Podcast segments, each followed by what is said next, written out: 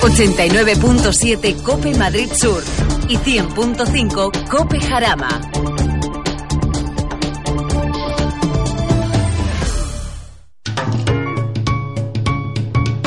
Lubricantes Total patrocina Auto FM. Lubricantes Total. Mantén tu motor más joven por más tiempo.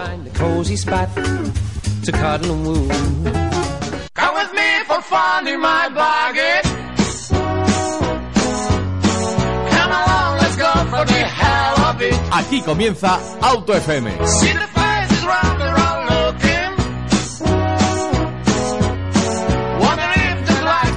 Hoy viernes 30 de septiembre arrancamos un nuevo programa de Auto FM.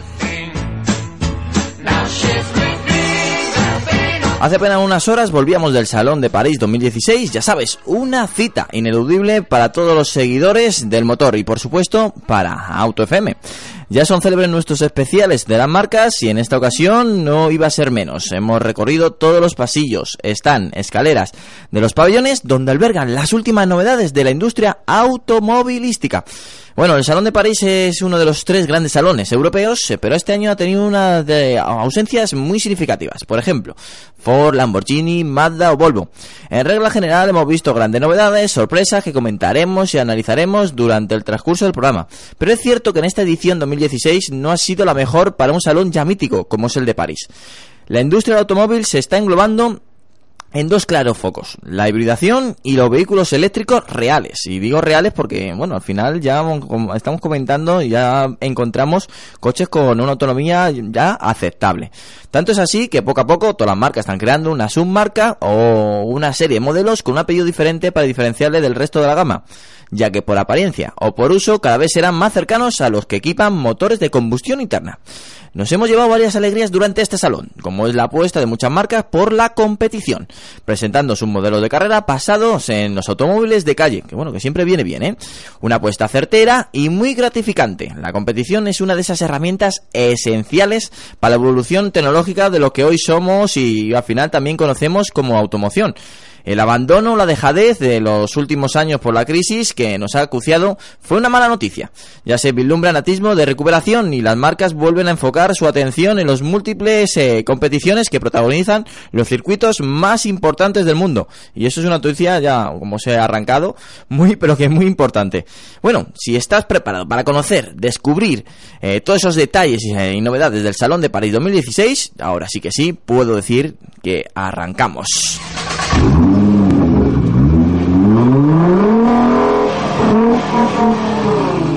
Y arrancamos con un equipo de gala, que tengo que dar la bienvenida, que acaban de llegar, no sé si todavía me están escuchando, se están poniendo los cascos, eh, voy a dar la bienvenida, por ejemplo, a Eduardo Lausín, bienvenido. ¿Qué hay? Perdón por el retraso. No, no, no, has llegado perfecto, con, la campana. Eh, bienvenido a Alejandro Rostegui. Hola, buenas a todos, perdón por el mismo retraso. bienvenido eh, Luis Mazarracín. Hola, muy buenas tardes. También nos acompaña Álvaro Sauras de la revista Autofácil y la revista Evo, bienvenido Álvaro. Hola, buenas tardes. Y como invitado especial tenemos a Héctor Ares de Guggiar y Dulos de España. Bienvenido, Héctor. Hola, muy buenas tardes. Bueno, pues eh, con este equipo de gala arrancamos. Yo soy Antonio Rodríguez Vaquerizo, intentando dirigir a estos locos en el programa del motor que creemos más divertido de las ondas. Y bueno, vamos a hablar de, pues, ¿qué os parece? Arrancamos con Alfa Romeo, que conocemos eh, sus últimas novedades. Eh, pues hemos conocido el Julia 2016, el Mito, también hemos conocido alguna novedad de, de Fiat, pero bueno, ¿Qué os parece si escuchamos directamente a Alfonso Ortín, director de comunicación de, FCA, de Fiat, Chrysler, eh, Alfa Romeo y Jeep, que nos presenta las novedades más importantes que han llevado al Salón de París? Gran despliegue del grupo FCA, ya sabéis, Fiat, Chrysler, Alfa Romeo, Avar y Jeep. Estamos junto a Alfonso Ortín, director de comunicación del grupo FCA, que nos va a presentar las novedades más importantes de este gran grupo. Bienvenido, Alfonso. Hola, buenos días. Bueno, estamos ahora mismo justamente en el stand de Fiat y bueno, con uno de los modelos que, más eh, está conmocionando a todos nuestros oyentes, el nuevo Fiat Tipo. Pues sí, estamos aquí en el stand, como podéis ver, de, Fiat. Estamos de, enfrente de uno de los éxitos eh, de la marca de este año. Estamos en concreto delante del cinco puertas de la gama tipo. Sabéis que la gama tipo arrancó en enero con, con la versión berlina, continuamos con el cinco puertas y ahora acabamos de lanzar justamente hace un mes el Station Wagon. Eh, ¿Por qué hablamos de Fiat Tipo? Pues porque ha sido un éxito desde el momento del lanzamiento. Nosotros teníamos una expectativa y el tipo arrasado con esa expectativa, ha más que duplicado esas ventas que nosotros pensábamos y estamos teniendo una gran respuesta del mercado. Y la clave de este coche, no lo decís vosotros, lo dice la prensa, eh, es la gran relación calidad-precio que tiene. Eh, esta gama arranca, fijaros qué tipo de coche estamos hablando, y hablando de, de, del modelo. Eh, y este coche arranca en 9.900 en la versión berlina. En 10.900 arrancaría la gama 5 puertas y 11.900 el Station Wagon. Además, tiene una funcionalidad enorme, unos interiores fantásticos, todo lo que es el aspecto de comunicación y navegación, entretenimiento, eh, es lo último que hay en tecnología dentro del grupo y dentro de la, digamos, de la industria del sector. Con lo cual, creemos que hemos conseguido un, coche que merece la pena ir a verlo. Yo recomiendo que si algún cliente, alguien que nos oiga, está pensando en comprarse un coche, Primero que lo vea, luego ya que decida. Que se pues ahí tenemos a Alfonso que nos estaba comentando pues el gran éxito que está teniendo el nuevo Fiat Tipo, la gama Fiat Tipo, que también presentaba en el Sport Wagon en el salón, y luego, luego aparte pues también nos, nos presentan a la gama completa del Giulia, eh, un, un, pequeño lavado de cara del, del Giulietta y del Mito 2016, y que bueno pues también eh, vimos eh, la edición especial 75 aniversario del JIT. Pues eh, una puesta en escena muy importante para Fiat, que le acompaña a las ventas, que también eso es muy importante, y bueno, una renovación muy completa. Eduardo, el Fiat Tipo está entrando fuerte, ¿eh? Y tú encima que tuviste la ocasión de hace poco de probarlo, es un coche también a tener en cuenta. Sí, eh, lo hemos comentado varias veces por aquí, que la verdad es que, bueno, eh, esperábamos el compacto de Fiat como agua de mayo, porque llevamos muchos años, llevamos muchos años sin él, y, y no solamente sin él, sin el tipo como denominación como tal, ¿no? Sino, sí. sino con un compacto, entonces, eh, ahora ha vuelto pues por un camino que yo creo que es el acertado, que es un, un coche pues eh, inteligente, ¿no? Al fin y al cabo no, no trata de competir por ejemplo, con un, con un golf, ¿no? Por, por, por, poner la referencia, ¿no? Como, como todos eh, conocemos en este mundillo. Eh, ha ido por los derroteros de, de, de, la inteligencia, del compromiso entre, entre calidad y precio, el compromiso entre el precio también y el equipamiento y además pues ofrece una gama pues bastante completa incluyendo versiones eh, de GLP que Alejandro eh, la verdad es que eh, añora ¿no? en, el, en el segmento pero pero bueno yo creo que es bastante inteligente y así les está yendo Sí, sí, Además, eh, tenemos tres carrocerías. O sea, no. Decir, no. podemos pedir nada más a, a Fiat con este tipo, desde luego. La verdad es que sí. Bueno, eh, Héctor, el Fiat Tipo, un coche que, bueno, en, con, con sus limitaciones, al final eh, pues tiene una gama para entrar de lleno de, en la competición, pero no encontramos ningún GTI, no encontramos ninguna versión es, eh, especial, pero sí coches muy reales. Pues sí, la verdad que, bueno, ahora que, que comentabas el, el, Fiat Tipo, yo también tuve ocasión de, de, conducirlo hace unos meses y me sorprendió para bien en ese sentido, ¿no? Porque es como la vuelta de Fiat a, a ese segmento que parecía que tenían olvidado y, bueno, un coche que les puede dar bastante, bastante vidilla en cuanto a ventas porque porque bueno la verdad que a nivel de, de, de, tacto y de sensaciones de conducción está más o sea al menos en mi, mi impresión fue que sí, estaba sí. mejor de lo que de lo que esperábamos no y bueno pues esperemos que, que le empiece a dar alegrías al y, grupo. y lo, y lo, contaremos la verdad que sí ¿eh? pero poco a poco poco a poco va teniendo buenos resultados. Ya no solamente viven del Fiat 500 eh, Álvaro el nuevo Giulia hemos visto la gama completa. Eh, un coche también muy importante para Alfa Romeo y también pues va a ser el book insignia de Alfa Romeo en estos momentos otros lo han intentado antes y supongo que esta es la intentona de Alfa Romeo por hacer un Serie 3 y lo cierto es que les ha quedado bastante bien. Uh -huh. Lexus lo intentó antes con el IS200 y el IS300 y bueno, ahora que van a lanzar una versión intermedia entre el cuadrifolio verde y, y la versión básica, pues parece que la gama tiene un poco más de sentido. Hemos tenido esta semana en Autofácil 1 y estaba bastante bien hecho por dentro y funcionaba bastante bien. Mira, pues mira, y, es importante a, trasladarlo. La solución del interior también es bastante atractiva con una pantalla central mm. que no está ahí presente, sino está integrada dentro del propio salpicadero como parte de la decoración. Yo creo que es un, un producto bastante prometedor. Eh, Sergio Marchione, a pesar de que combate contra viento y marea, está claro que es una persona bastante inteligente y que, y que puede sacar esto adelante, mm. lo cual es bastante sorprendente, visto cómo estaban las cosas hace 10 años. Eh, sí, eh, porque lo veríamos hace 10 años el grupo FCC ahí como está ahora, y menuda evolución, ¿eh? La verdad que, que es muy positivo lo que nos ha presentado. Bueno, me he saltado, también nos enseñaba el Fiat 500 arriba, que ya lo vimos hace hace un mes y pico, eh, pero bueno, era un coche también interesante y sobre todo por la puesta en escena que veíamos una, una lancha motora de arriba también en el salón, que todo el mundo nos llama la atención y también se ha llevado varias flashes. Pues así el, el grupo FCA ha dado una gran apuesta en el Salón de París y que hemos visto esas novedades que muy interesantes para el mercado español y que poco a poco van llegando en más. El Sportwagon ya se pueden acercar a los concesionarios y verlo y probarlo, que es un coche también muy recomendable. Y ahora nos vamos con Audi, que de, bueno, cuidado, ¿eh? que grandes novedades la que nos ha traído Audi en este Salón de París. Vamos a ver si encontramos la- el audio de París y, y ahí lo tenéis. Tres grandes novedades mundiales la que presenta Audi en el Salón de París. Estamos junto a Ignacio González, director de comunicación de Audi España, que nos va a presentar estas tres grandes novedades que, por cierto, cuidado con ellas, ¿eh? Pues sí, la verdad es que no podemos estar más que satisfechos el- en un salón como el de París poder estar presentando tres novedades a la vez, ¿no? Como bien has dicho, detrás nuestro tenemos la versión Audi A5, en este caso la versión deportiva S5 Sportback. Si apenas hace dos meses estábamos presentando la versión coupé de este modelo, pues hoy tenemos el privilegio de, de tener ya la versión de, de cinco puertas, conocéis, pues bueno, una versión también muy deportiva, pero bueno, también más llamada a gente que necesita un, un espacio mayor interior y una mayor facilidad en, en cuanto a las cinco puertas. Luego un bestseller, como no puede ser, el sub más vendido en Audi, el Audi Q5, y que hoy estrena pues ya su segunda generación. Y, bueno, pues como no podía ser menos, un vehículo fascinante, con, que viene cargado de tecnología sobre todo, un vehículo también con nuevas líneas, eh, pero sobre todo eso, con una gran carga de, de tecnología. Y por último, pues bueno, una versión nueva también muy interesante, sobre todo más para los aficionados al, al motorsport, como es la versión RS3, en este caso en la carrocería sedán que por primera vez sale al mercado. Y no solamente nos conformábamos con ello, sino que además, aprovechando el lanzamiento este de Audi Sport, como es la versión RS3 sedán, se ha presentado también una versión de competición que también, pues bueno, veremos en los circuitos el año que viene, eh, que es la versión RS3. Audi ha llegado, como bien estáis escuchando, con mucha fuerza al Salón de París. Nos han presentado tres modelos muy importantes para ellos, como es el Audi A5 Sportback, el Audi Q5 y el Audi RS3 Sedan. Tres modelos, eh, tanto de deportividad eh, que, que expresa ese Audi eh, A5 y la subvertiente deportiva S5 Sportback, como el Audi RS3 Sedan, y luego un Q5 que es el, el sub más vendido por Audi, que bueno, se renueva totalmente, aunque por fuera nos recuerden eh, demasiado a, a la anterior generación, pero ya sabes que en tipo de Audi tampoco las revoluciones son muy grandes y en el interior sí encontramos ese gran cambio. Bueno, en el momento que hablamos de Audi, tenemos que hablar con Alejandro. Alejandro, ¿cómo ves estas tres novedades de en Audi? Bueno, el Q5 efectivamente yo pensaba que iba a tener una evolución más importante, aunque bueno, estamos acostumbrados a que Audi no haga revoluciones, sino que haga evoluciones de los vehículos, pero sí que es verdad que el coche es completamente nuevo, aunque se parezca mucho al anterior, sobre todo la parte trasera.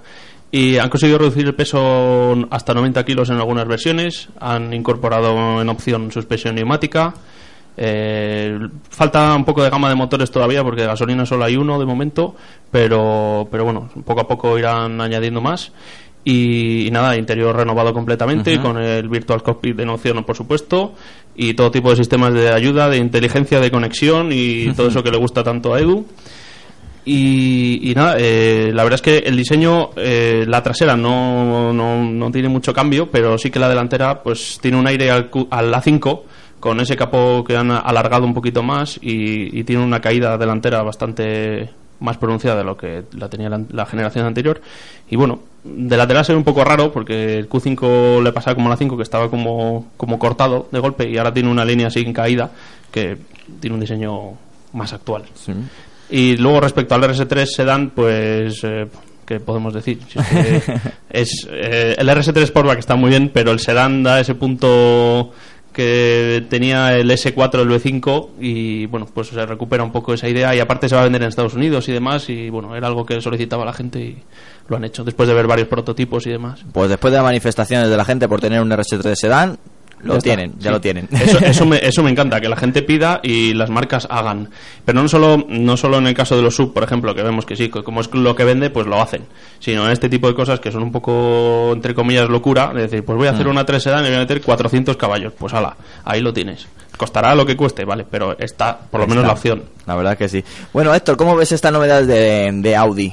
Bueno, pues como, como comentábamos, eso, el, eh, el, el Q5, una evolución sutil, como nos tiene acostumbrado Audi a nivel estético, pero esperamos que a nivel dinámico sí que se note el cambio, como ocurrió en su momento con el A4, que también fue un modelo que no parecía que no evolucionaba demasiado a nivel estético, pero luego a nivel dinámico sí que se notaba ese, ese cambio, mucho más ligero, más ágil que el anterior.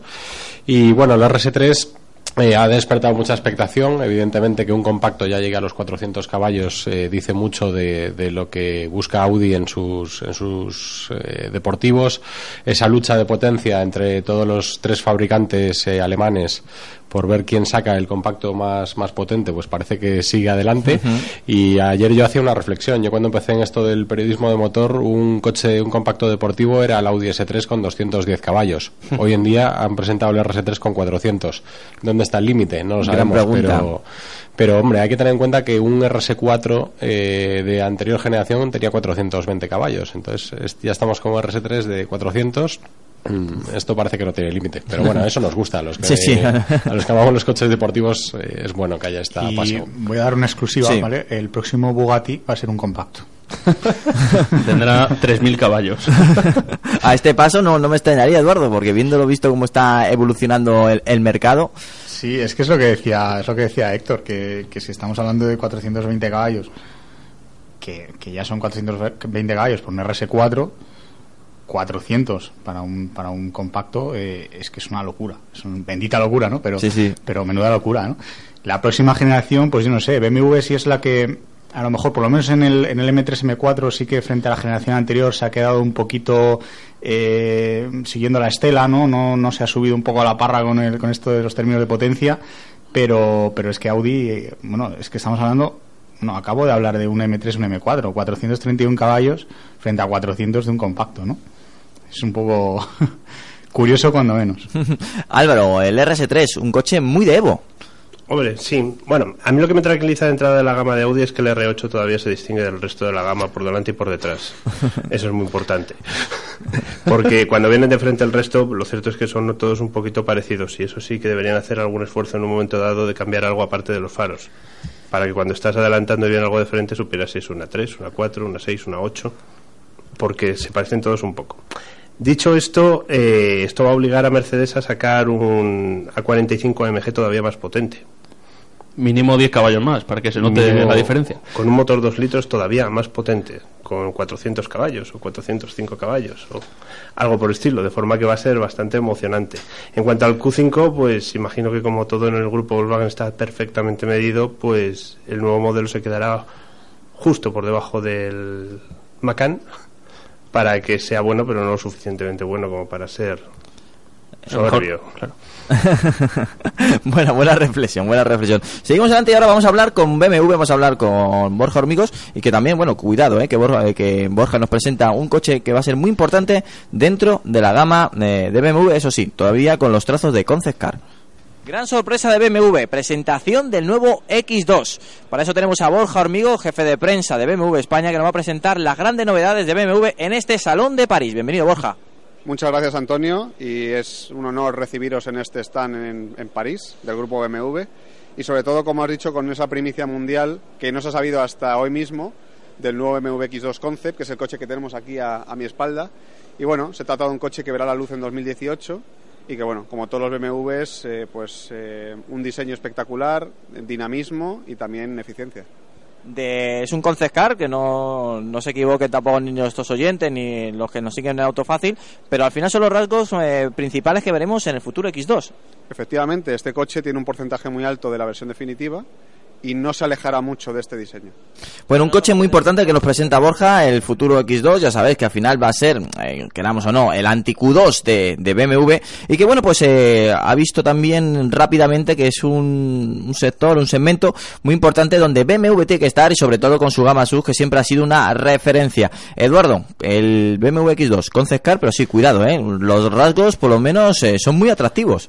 No, no, es que nos han puesto el apellido Concept Car, pero vamos, esto va a llegar a las calles sí o sí, además de una forma muy parecida a lo que estamos viendo. De todas maneras, eh, es curioso, eh, BMW presentó el X6, abrió un nuevo nicho de mercado, BMW presentó el X4, abrió un nuevo nicho de mercado y ahora presenta el X2, así que abrirá probablemente un nuevo nicho de mercado. Y esto significa pues todavía más carrocerías en, en este mercado premium, un tipo de carrocería pues que busca conjugar el la polivalencia a lo mejor de, un sub, eh, esa imagen potente de un sub, esa imagen campera que siempre vende, con una estética y una dinámica, pues eh, a lo mejor que se acerque más al usuario, pues más, más, más joven, más, más dinámico como tal, ¿no? Así que, bueno, yo creo que no hace falta hablar de éxito porque lo damos por, por seguro. El X2, eh, Héctor, ¿qué tal? ¿Cómo es tu opinión? ¿Cómo, ¿Cómo lo has visto? Pues la verdad que a nivel eh, a nivel estético parece que, bueno, aparte de BMW nos han acostumbrado a que estos concepts, como bien decías, son casi iguales, eh, salvando algunos detalles eh, para lucir en el salón a los coches que luego llegan a la serie, ¿no? Entonces, la verdad que el coche promete unos rasgos en los faros delanteros un poquito más afilados que el resto de la gama sub de BMW y pues parece que lo va a volver a hacer BMW, va a volver a abrir eh, un segmento y los demás irán detrás y tratarán de, plantarle cara. Un coche que además que, que puede plantar cara al nuevo Audi Q2. Entonces, eh, bueno, eh, yo creo que ese es el, sentido de este coche, ¿no? Aunque realmente no son, por concepto, no son rivales directos, pero al final, eh, bueno, cuando hablamos de segmentos en los que hay tan pocas diferencias de tamaño, de, de, habitabilidad y demás, pues bueno, es más un tema de gustos que, de otra cosa. Entonces, puede ser un rival directo. Va a haber lucha, va a haber lucha. Álvaro, este Q, 2 contra el X2, no, el X2 contra el Q2 pero bueno, ahí está, ahí está. Comenzamos a, a ver movimientos interesantes.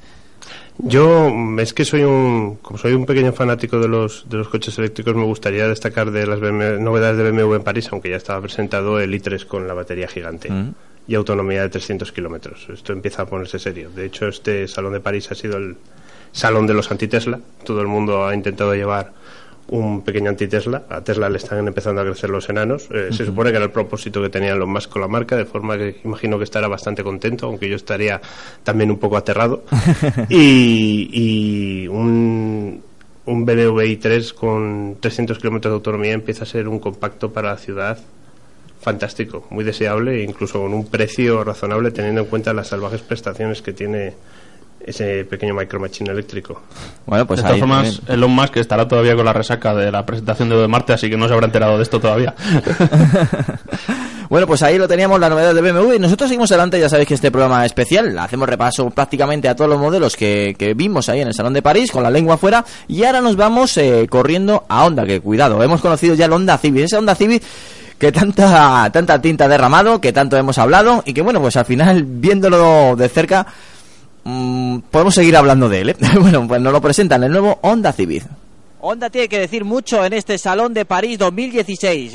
Podemos ver por primera vez el nuevo Honda Civic y para eso también nos va a presentar Albert Cabero de Honda España, pues eh, una grandísima novedad y también que tenéis con muchísimas ganas presentarnos el nuevo Honda Civic. Pues sí, lo presentamos en tres diferentes versiones. Tenemos una versión de cinco puertas, una versión de, cuatro puertas y una novedad que ha sido revelada hoy, que es el Civic Type R, con la base de cinco puertas. Bueno, una novedad muy importante y al final cuando hablamos de Honda también hablamos de deportividad. Sí, el espíritu deportivo forma parte de nuestro ADN, es una seña de identidad de la compañía que ya sabéis que lo estamos, ah, digamos, reflejando con el NSX y ahora con la nueva versión del Type R muchísimos oyentes ya nos han preguntado, ¿cuándo llega la nueva generación del Honda Civic a España? Pues eh, no tendrán que esperarse mucho. Esta próxima primavera vamos a tener las dos versiones, tanto del cinco puertas como la del cuatro puertas. Bueno, tecnología puntera, eh, un, coche todo Bueno, pues ya ahí lo conocíamos, el Honda Civic, eh, un coche que, nos hizo girar, nos hizo quedarnos un rato mirándolo y la verdad es que, bueno, pues eh, el, resultado es llamativo. A, mí me gustó, pero es que es algo muy personal. A lo mejor al resto de la mesa no, le gusta o por lo menos le, seguirá llamando la atención. Pero es un coche yo creo más versátil que la, que la actual. Ya sabéis que es más tirando a sedán que, que el propio compacto. Pero bueno, que cuidado, ¿eh? Hay que tener muy en cuenta que sus proporciones están muy bien adecuadas para el mercado europeo y que bueno pues eh, da un salto más tecnológico vemos una mejor composición de, suspensión y también por supuesto de motorizaciones el nuevo Honda Civic eh, Héctor tú que me hacías así con la cabeza ¿qué opinas del nuevo Honda Civic? a ver Bueno, que es un coche con unos rasgos muy marcados, con Sí. una personalidad muy muy definida. No, yo hacía así con la cabeza porque me da pena que, que hayan presentado tan pronto un Civic Type R Concept, ¿no? Mm. Porque es cierto que el Civic Type R actual parece que le han dado poco tiempo para, para estar ahí, para lucirse. Eh, Lo vemos en la portada de Evo de este mes, pero parece que ya al sacar el, el- al presentar las líneas que tendrá el siguiente Type R, eh, pues, pues no sé, eh, desvelan un poquito la sorpresa, ¿no? Pero- para los que nos gustan los deportivos. Pero tú tranquilo, Héctor, porque como sea como el anterior, bueno, como el actual Type R, va a llegar, va- vamos a llevar unos cuantos años de restylings del concept. Como, ocurra igual. De todas formas, más que un concept, parece la versión definitiva. Porque no tiene nada, salvo la pintura, si te pones, que indique que sea un concept. Es muy oscuro para que lo acercamos a los oyentes. Es muy negro, es muy Batman. Sí, pero me refiero que no tiene ni llantas de 27 No, pulgadas, no, no. ni retrovisores del futuro, ni nada extraño que no tenga que ver con un coche de. No calle. levita. No, no, no tiene ningún aditamento que esto no, no puede llegar a la calle. Salvo el alerón, que ya sabemos que, bueno, en los Type R pues es como es. Es obligatorio. Sí, sí. Bueno, Álvaro, el nuevo Civic. Vamos a ver, ¿qué, qué, qué expresión, qué, qué te transmite? ¿Tú lo has visto en persona? Yo sí. Parece que tiene tanto plástico como, como en las fotos. Yo no es que no, por ejemplo, a mí es un poco coche- sinuoso, ¿no? Es, a mí lo que me llama la atención son las aristas. Es un coche con muchas aristas. Es abigarrado.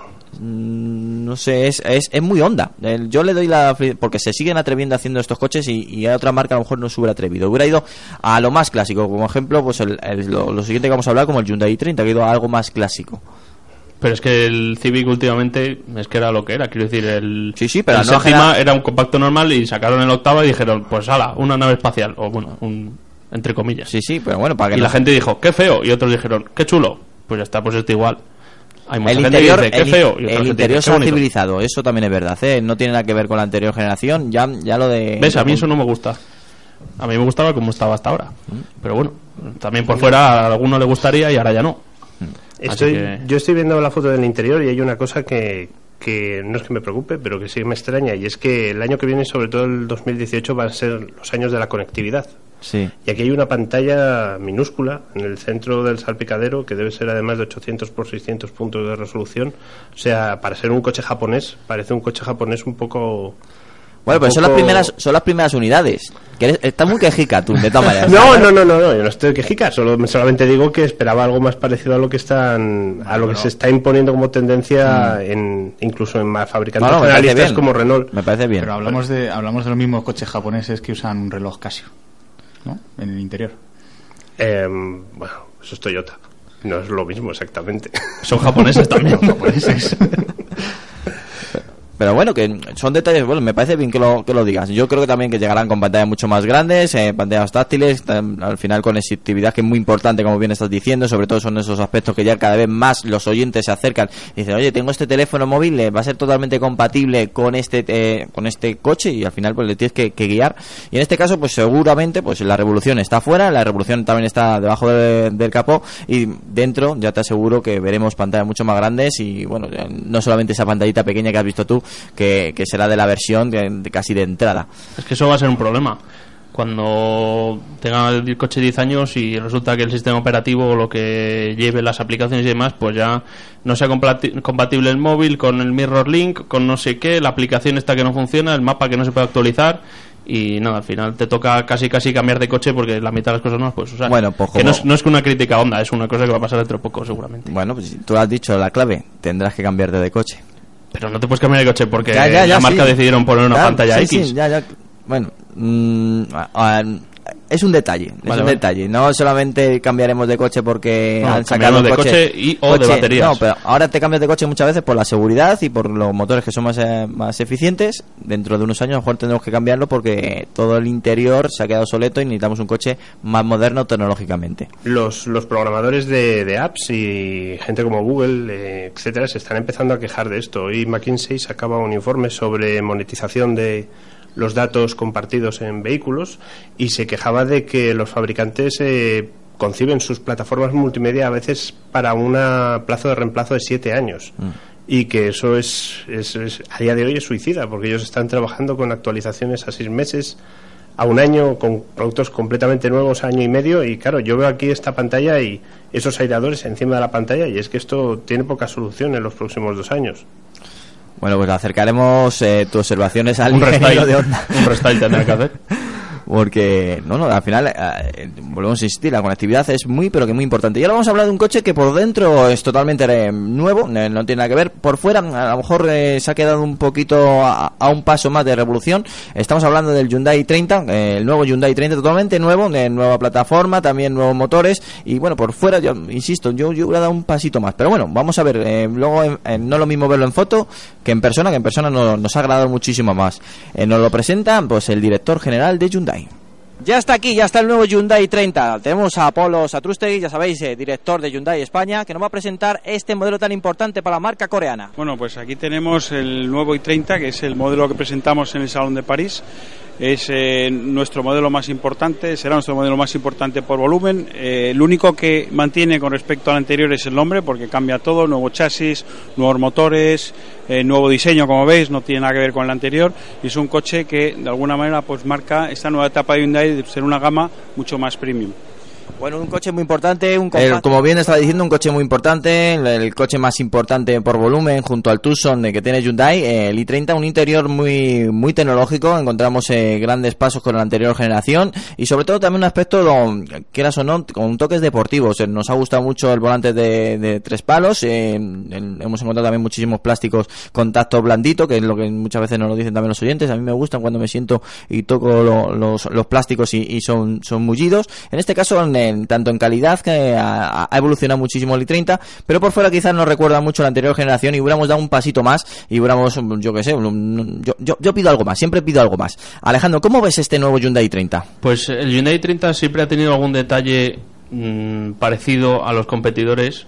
No voy a decir cuál y no voy a decir cuáles, pero siempre ha tenido un aire en algunos puntos del diseño que recordaba a otros rivales. Era normal porque, bueno, esa era un poco la estrategia de Hyundai. Y luego empezó a hacer su propio diseño y ahora parece que ha vuelto a hacer un compacto que, aunque es completamente nuevo y completamente rediseñado y completamente lo que quieran decir, tiene un aire a ciertos otros coches que se venden actualmente en Europa y bueno, eso no es malo ni es bueno, es bueno, pues que te quedas un poco me y des, podría haber sido un poco más Quiero algo más. Sí, podría haber sido un poco más Hyundai, más personal o más personalizado Bueno, a su lo que tengo claro diseño, que pero han hecho un coche para gustar o agradar a muchísima gente, Claro, a la gran masa. eso es lo que han hecho. Han conseguido un coche que se parece mucho a los que se venden aquí, entonces lo dice la gente, bueno, pues si no me compro este, me compro el de al lado que se parece, tiene un aire y bueno. Luego, luego el tema de motores y eficiencia y, e interior y demás, pues ya es otro tema, ¿no? Pero eh, sí, ese diseño, no sé, yo lo esperaba un poco más, más de la marca, más que... Dar un paso ahí. Sí, no sé, no, me, me ha dejado un poco frío. ¿También te ha dejado a ti frío, Héctor? Bueno, me deja frío, sí, evidentemente, porque no es una evolución demasiado, demasiado llamativa, pero yo creo que al, al final aplican la fórmula del éxito que de rivales como el golf, ¿no? Este coche Ujú. apunta directamente al golf. El golf no ha evolucionado mucho estéticamente en, los- en las últimas generaciones. Presentan una nueva y dices, ah, vale, es muy Porque- parecida. Porque tú me lo dices que es nueva, ¿no? Claro. Entonces yo creo que eso, eh, como bien apuntábamos, es un segmento en el que la gente, el gran público a lo mejor no busca algo tan rompedor como como los que vivimos al día a día de la actualidad del motor, ¿no? Claro. A lo mejor esperamos algo más, pues la- el gran público espera un coche, digamos, entre comillas, normal, discreto, eh, útil y con poco más. Es la antítesis del Honda Civic, sin duda alguna. Eduardo, el nuevo i30. Bueno, eh, no me cabe la menor duda que en términos de eficiencia, en términos de tecnología, en términos de calidad, eh, sea un paso muy grande hacia adelante, pero bueno, ya lo comentábamos aquí, lo hemos comentado en otros programas. Sí. Eh, es un coche que mm, soy capaz de mirarle todos y cada una de las esquinas y no ver absolutamente nada que me llame la atención. O sea, no puedo decir... eh, tiene una forma bonita de las ventanillas, tiene una forma bonita de la caída del techo, tiene un nervio lateral bonito, tiene unos faros traseros trabajados. Es que no hay nada que, que te llame, ¿no? Es un coche, como decía Héctor, apunta, bueno, y lo decías tú también, apunta a un grandísimo público. Sí. A, a cuantos más mejor. Y mm, yo creo que puede ser muy acertado. De hecho, lo será. Si lo han hecho es porque lo va a ser, desde luego. Pero a lo mejor sí que de una marca como, como Hyundai, que, que nos ha traído pues coches bastante personales, ¿no? Un Hyundai 40, sin ir más lejos, como berlina es bastante personal, ¿no? Entonces, pues un i30 de esta nueva generación a mí me deja un poquito frío y insisto en términos de diseño ¿eh? Sí, luego sí. ya en, en- en otros en otros eh, apartados desde luego eh, a falta de verlo a falta de conocerlo estoy seguro que, que es un paso adelante y uno de los coches no sé si es referencia pero desde luego eh, más apetecibles del mercado No, eh, es un coche para no disgustar, sin duda alguna. Álvaro, el nuevo i30. Mm, yo lo resumiría diciendo que el resultado es correcto. ¿eh? Es lo necesario y lo esperado, ¿no? Eh, nuevas tecnologías, incorpora muchos asistentes a la conducción, una caja de doble embrague, motores diésel, motores gasolina. Eh, al fin y al cabo, igual que ocurre con Kia, en muchos eh, casos vienes por el precio, como dice el anuncio de cierta cadena de repuestos para, para automóvil. O sea que yo creo que es correcto. Bonito, mm, no es especialmente atractivo desde fuera, habrá que verlo y montarse. Lo cierto es que también es cierto que no recuerdo así a priori ningún Hyundai o un Kia del que te bajes decepcionado. Y Eso es importante. muy bueno. Sí. En persona, ¿qué tal? En persona, eh, en fotos eh, se ve más clásico el diseño que luego luego ten- tenerlo por lo menos delante y analizar algunos aspectos, pe- pequeños detalles que dices, bueno, vale, sí, es, un- es una evolución del diseño, pero eh, eh, se ve mucho mejor en persona que en foto. Bueno, Joder. esperaremos a verlo en persona para Por supuesto. criticarlo de verdad y probarlo sobre todo. Y probarlo. Al menos han puesto el RN30 Concept al lado para, para llamar la atención. Claro, eh, el, el- el El bicho bueno y el bicho malo, el yin y el yang, la verdad que sí, buen detalle, Héctor. Bueno, seguimos adelante, eh, ya sabéis, eh, dos segundos de, de publicidad, dos segundos de consejos publicitarios, de la verdad que nosotros no nos abusamos, ya sabéis que siempre nos gusta estar junto a ti, y seguimos aquí en Auto FM. Estás en Auto FM, el programa del motor de Cope Madrid Sur y Cope Jarama. Danos tu opinión. autofm arroba copemadridsur.es Lubricantes Total, una formulación exclusiva a la vanguardia de la tecnología. Los lubricantes Total prolongan la vida de tu motor y mejoran su rendimiento en las condiciones más extremas. Lubricantes Total, mantén tu motor más joven por más tiempo. Seguimos, sabéis que este programa es en directo, que nos encanta hacerlo en directo, acercarnos a los oyentes, sobre todo, pues ya sabéis, por nuestras redes sociales. Y ahora vamos a hablar del Land Rover, que también hizo una de esas presentaciones muy importantes en el Salón de París, es que hemos descubierto el nuevo Discovery. Nos vamos con el director, eh, con Luis Antonio, que nos va a presentar este modelo que yo creo va a ser eh, uno de los pilares centrales del Land Rover. Otra de las grandes novedades del Salón de París es el nuevo Land Rover Discovery. Y para presentarnos este gran vehículo tenemos a Luis Antonio Ruiz, presidente de Jaguar y Land Rover en España. Bienvenido, Luis. Muchas gracias. Bueno, uno de esos coches que han, bueno, han, han rebozado muchísimos flashes y sobre todo eh, lo vamos a ver en todas las revistas. Sí, efectivamente, porque es un vehículo completamente distinto a lo que teníamos hasta ahora. Trae las últimas tecnologías de la marca a un segmento muy clásico dentro de lo que son los todoterreno y yo creo que es una apuesta muy fuerte de Land Rover para, para que el público en el mercado tenga siempre lo último y las mejores tecnologías las que puedas disfrutar. Las últimas tecnologías del grupo y por supuesto también el uso. Bueno, pues eh, conocíamos el nuevo Discovery, conocíamos uno de esos pilares que yo creo va a ser muy importante, eh, un coche que bueno no renuncia pues a- al lujo que siempre lleva Land Rover en, en todos sus productos, pero que también vemos algunos detalles eh, z- Orroaz eh, que bueno que en comparación pues eh, con otros productos de Land Rover en este caso está más acentuado. Un diseño también muy genuino, un diseño muy Land Rover, sobre todo la parte trasera, el pilar C, esa caída y que bueno pues eh, también otros detalles que nos llamó mucho la atención es que es muy grande, es realmente grande, un coche muy a tener en cuenta. Eh, Héctor, eh, tenemos ya aquí el nuevo Discovery. Es grande, es grande, Sí, sí. pero todavía mide menos de 5 metros, 4,9. Y bueno, eh, la verdad que es un cambio importante a nivel estético respecto a los anteriores Discovery, que eran, pues seguían el estilo más clásico de la marca Mm. Land Rover, todavía con aquellos, aquellas formas angulosas, eh, ópticas cuadradas delante. Eh, a ver qué tal encaja, ¿no? Porque a lo mejor el, el- el cliente del Discovery no busca esa modernidad, sino que busca algo más tradicional, no sé, habrá que verlo. Ahora- es cierto que le ha funcionado muy bien en otros modelos como el Evoque, este, este aspecto. Pero bueno, luego sigue manteniendo la, la esencia del Discovery. Siete plazas, Sí. siete plazas reales y, y me llamó la atención que, que las plazas se pueden configurar directamente desde una aplicación desde el móvil. O sea, tú puedes estar eh, haciendo la compra en el supermercado y dependiendo del número de bolsas o de lo de lleno que lleves el carrito, decir, bueno, ahora guardo un asiento o saco otro, eh, dependiendo O, de. o si la te encuentras a tu vecina y la tienes que llevar. También. También. Puedes esconderlo para no tener que llevarla. También viene bien. Alejandro. Eh, bueno, es, eh, tiene un diseño que yo es que estoy muy crítico últimamente. No sé por qué. Pero es lo de siempre. O sea, ya este coche ya da la sensación de que ya lo has visto. Y no es malo, porque bueno, tiene el diseño del Land Rover actual, pues bueno, pues eh, no esperábamos otra cosa, aparte que ya habíamos podido verlo, así que no, no era gran novedad. Sí me gusta que haya mantenido el cambio de altura en el techo, que eso es un detalle del Discovery, y luego lo que más me sorprende de todo no es el tamaño, ni es la altura, ni es las prestaciones, ni es los motores, es la reducción de peso. 480 kilos. O sea, Sí, sí. ¿cuánto pesaría el Discovery 3 para que en este hayan podido bajar 480 Luis kilos? Antonio decía que han utilizado muchísimo aluminio y sobre todo aluminio reciclado, de- pero reciclado de las latas de las que consumimos de refrescos. Que, Pues ala, todo el mundo a consumir lata de refrescos aromatizados, como dices tú. La bebida aromatizada. Eh, es que el otro Discovery debía pesar algo así como 2.900 kilos o una cosa así, porque este no creo que baje de do- dos toneladas y media, No, no, más o pues- menos. Pero es que es una barbaridad. No, es- es una barbaridad. Y seguro que lleva más equipamiento, el coche es más grande, más de todo, más refuerzo, más insonorización, o sea que increíble. Pues mira, pues le, le damos un, un pequeño aplauso a la Robert. Eh, Eduardo, el nuevo Discovery. Eh, yo, yo soy yo he sido siempre muy seguidor del Discovery. La verdad es que me ha parecido un coche que no solamente me ha traído, sino que lo he considerado un icono dentro de la marca. Y creo que mm, por una parte estoy de acuerdo con lo que dice Héctor, que mm, el diseño del Discovery ha sido siempre tan continuista que sí podría a lo mejor atraer a cierto tipo de, de cliente que no busque un coche tan moderno de líneas, ¿no?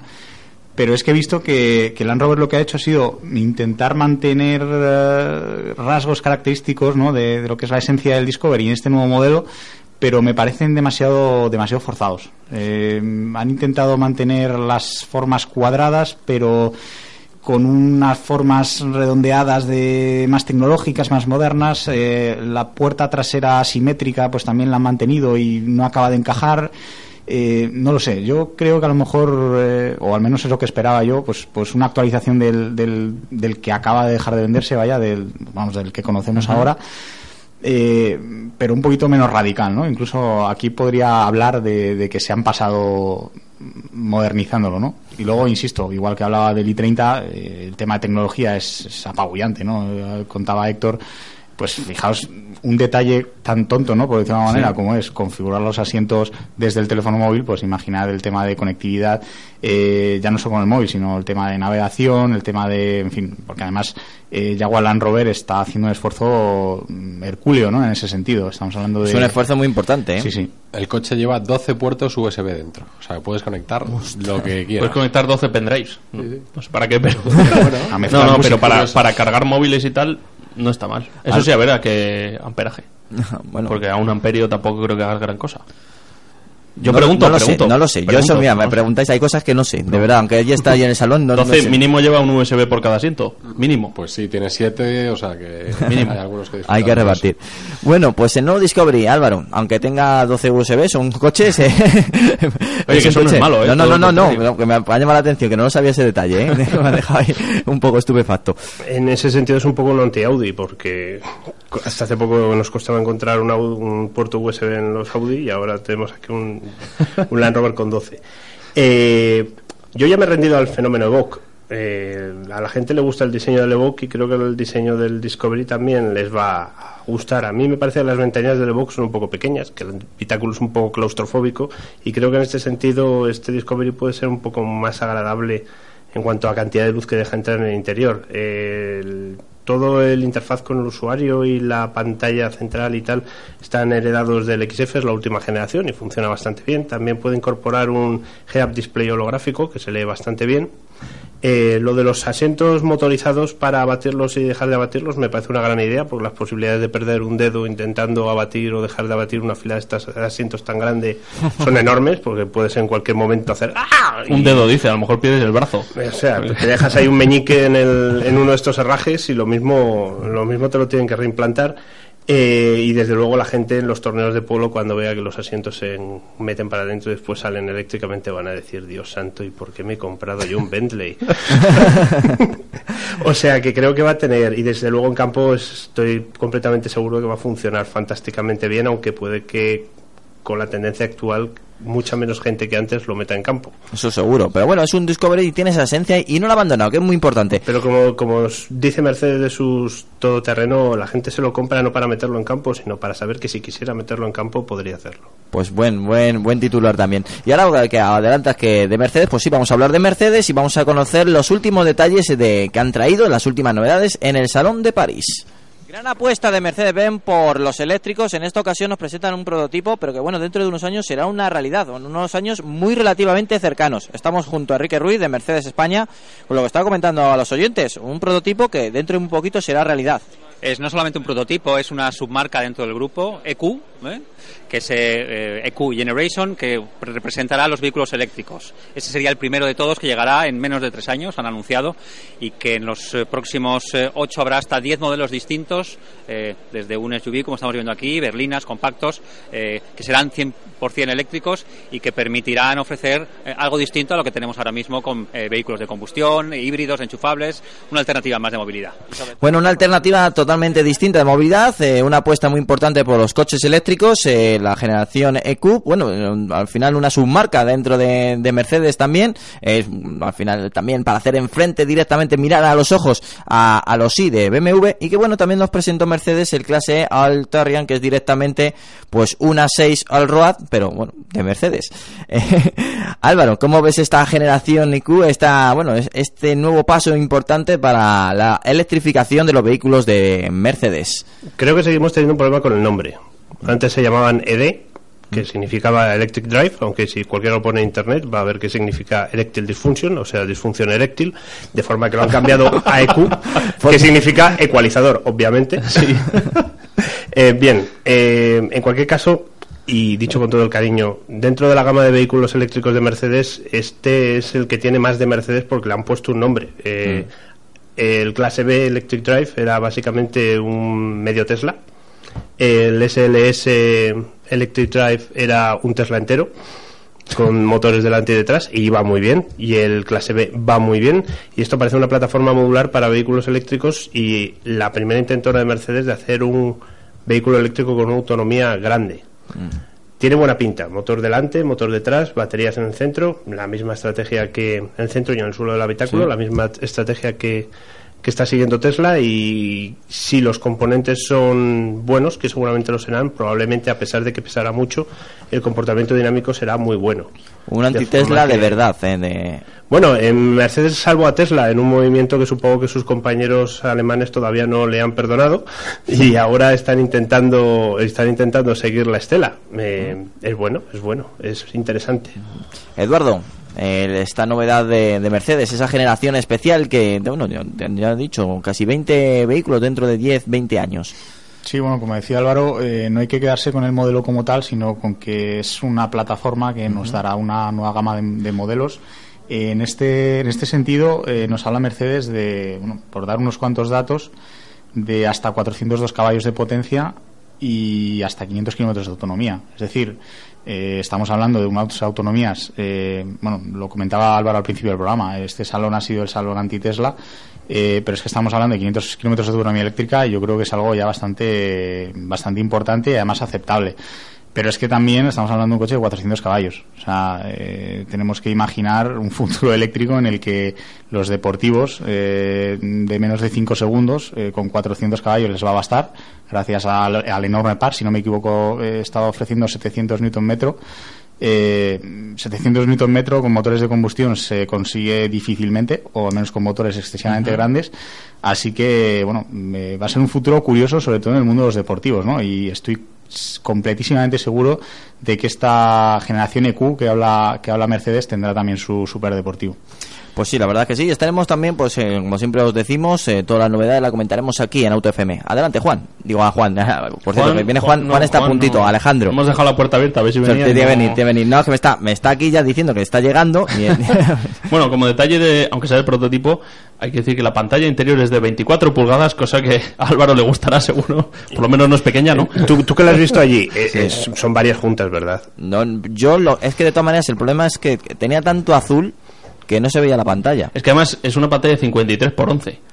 sí, entonces la relación de aspecto es totalmente extravagante y imagino que será una, será una sucesión de pantallas de 12 pulgadas o de 10 pulgadas puesta una detrás de otra. En cualquier caso, estos coches eléctricos sí que la recarga sí que se va a empezar a poner emocionante el asunto de recargarlos, porque con los ritmos de recarga de los coches eléctricos actuales en enchufes domésticos, por ejemplo, estaríamos hablando de unas 20 y pico horas para cargar completamente el coche y con un wallbox de los que utilizas para cargar un i3 estaríamos hablando de casi 20 horas también. Entonces, Claro, eso es lo que iba a comentar ahora. Digo, sí, 500 kilómetros, pero ¿cuánto tardas en cargarlos? Porque es que ese es el tema, que sí, que a lo mejor si el fin de semana no usas el coche, o al revés, que es el fin de semana, cuando necesitas el coche y no tienes tiempo para cargarlo, o no tienes el momento para enchufarlo, a ver qué haces. Sí, Sí, que a lo mejor 500 kilómetros te da para el fin de semana, pero no sé. Pero hay que destacar, eh, Mercedes eh, adelantaba que iba a tener una función de carga rápida que en 5 minutos, si no me falla la memoria, ibas a tener autonomía para 100 kilómetros. Bueno, Lo eso cual es abre una puerta a, a un nuevo tipo de tecnología Sí. en eh, la carga de batería, una carga rápida que pueda darte para moverte en el día a día. Entonces El- ahí- ahí habrá que tenerlo en cuenta, ¿eh? porque Sí, si sí. Mercedes lo dice es que está trabajando para conseguir algo, algo así. El conector Eurocombo permite a día de hoy cargar hasta 150 kilovatios de potencia. Y hay que tener en cuenta que la batería de estos coches tiene unos 80 o 100 kilovatios hora de capacidad. Eso significa que se podría cargar en algo menos de una hora utilizando una carga rápida. El problema es que las baterías y las cargas rápidas no se llevan del todo bien. Para cargar una vivienda vas a necesitar aproximadamente unos 10 kilovatios de potencia, que es aproximadamente el triple de lo que tienes en una vivienda normal. Que para quien se compre este Mercedes seguro no es ningún problema porque tendrá un castillo con una cometida trifásica. Pero, pero evidentemente eh, va a ser el, el siguiente desafío dentro de los coches eléctricos y aquí sí que se va a poder empezar a de- hablar de que vas a necesitar infraestructura para recargarlo no complicada de conseguir, pero sí un poco No, más vamos a especializada tener- vamos a de tener lo que que hay ver- en una vivienda. Vamos a tener que ver una revolución también en ese sentido. Un nuevo tipo de cargadores, eh, también... eh, compañías eléctricas ofreciendo acometidas trifásicas a clientes que actualmente utilizan acometidas monofásicas. Cuando digo acometida trifásica quiero decir el tipo de electricidad que hay en un establecimiento comercial, en un o en un taller o en Claro. un restaurante, que no es algo muy sofisticado, pero que sí es algo que actualmente si lo intentas conseguir es, un- es una especie de, de, de cirio monumental. Entonces eh, eh, va a estar interesante. Pero también es importante de los titulares que nos ha acercado Héctor, por ejemplo, que en una hora tienes para 100 kilómetros. Entonces, te dan una de cal y te quitan una de arena. Es, eh, vamos a ver en distintos titulares y también eh, tecnologías distintas y se van a echar en cara, entre comillas, las compañías para llevarse el gato al agua. Y pues, eso, bueno, pues va a estar interesante. Un- una revolución de- del mundo eléctrico, ya no solamente mirando la autonomía de los coches, sino en cuánto tiempo se tienen que cargar. Y ahora seguimos adelante y ahora vamos a hablar de Nissan, que también una de las novedades más importantes de París viene de la mano de la marca japonesa. Ya hemos llegado al stand de Nissan y sí, vamos a conocer el nuevo Nissan Micra, un coche revolucionario tanto en aspecto como por sus motores, mucho más eficaces que la anterior generación. Junto a mí está Francesco Veró, director de comunicación de Nissan en España, que nos va a presentar este utilitario tan revolucionario. Buenas tardes, buenos días a todos. Bueno, la verdad es que el lanzamiento de Micra en este Salón de París es para nosotros la novedad más esperada desde hacía mucho tiempo. Necesitábamos estar en el segmento B, un segmento que es un- un- una parte muy importante del mercado en España, un segmento que hoy en día está creciendo en el canal privado ligeramente por encima de lo que es la media del mercado español y por lo tanto llegamos en, el momento perfecto para presentar una novedad como nuevo Micra. El nuevo Micra lo único que tiene igual al anterior modelo es el nombre. Como podéis ver es absolutamente un coche totalmente distinto. Se ha rediseñado completamente nuevo, obviamente. Es un vehículo que está pensado sobre todo para el recorrido urbano. Tiene, tiene claramente una prestación urbana excelente. Pero yo lo que destacaría de este coche son tres cosas muy fundamentales. El diseño es totalmente revolucionario. Dentro de la casa Nissan lo que nos está enseñando el frontal de este Micra es el futuro de lo que va a ser la gama Nissan.